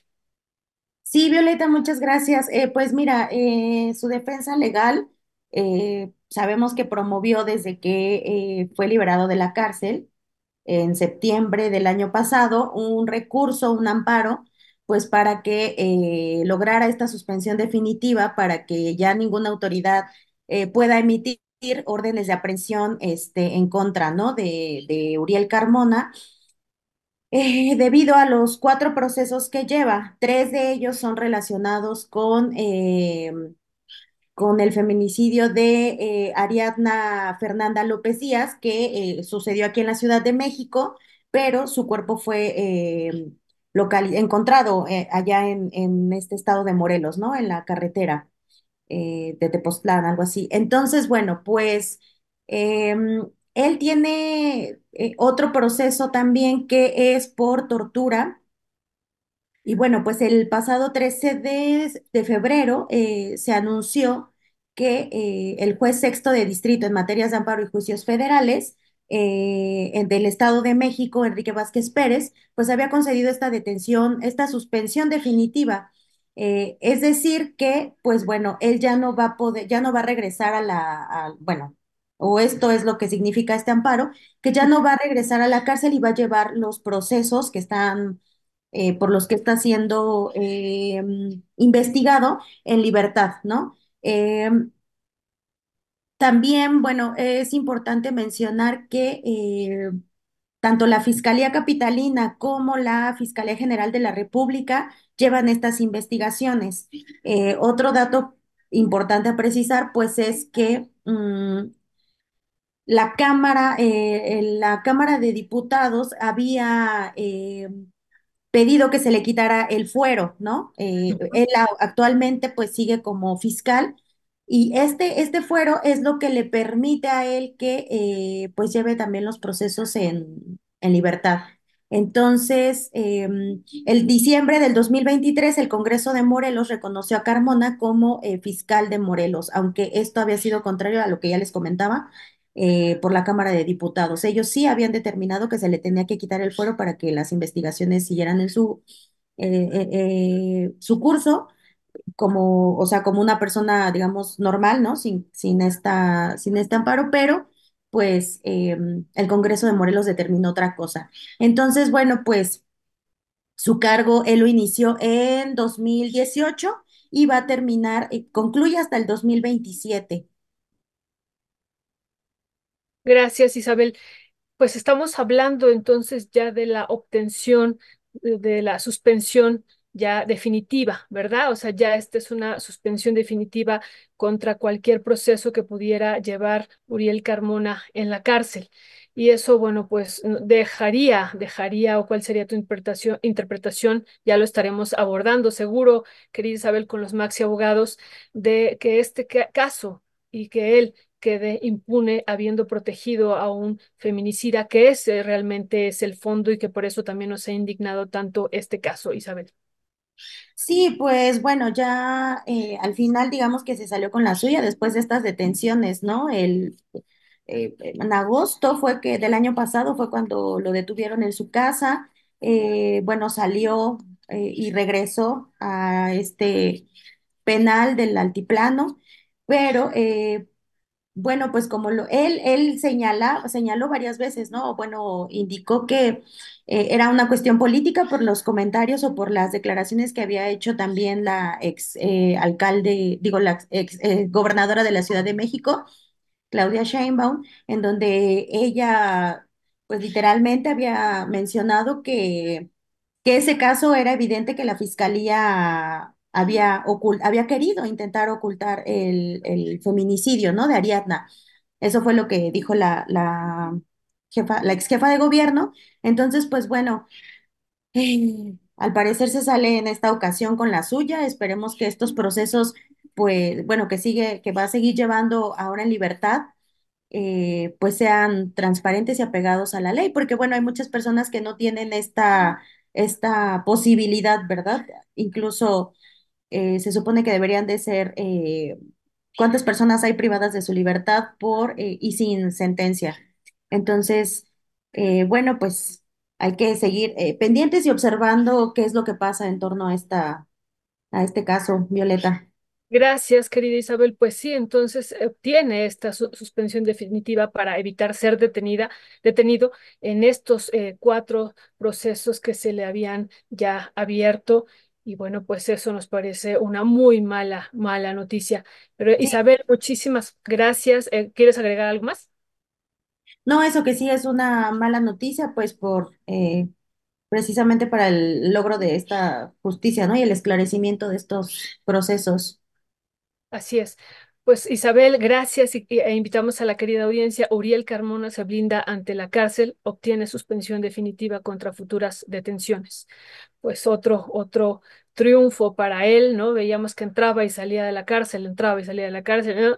Y bueno, pues ahora obtiene esta suspensión. Ya veremos si esto ya es inapelable. Eso yo no lo, lo sé, querida Isabel, si ya esto no se puede apelar y si ya entonces estaríamos hablando prácticamente de un caso cerrado, pero bueno, ya estaremos dándole seguimiento, insisto, con los ma- maxi abogados.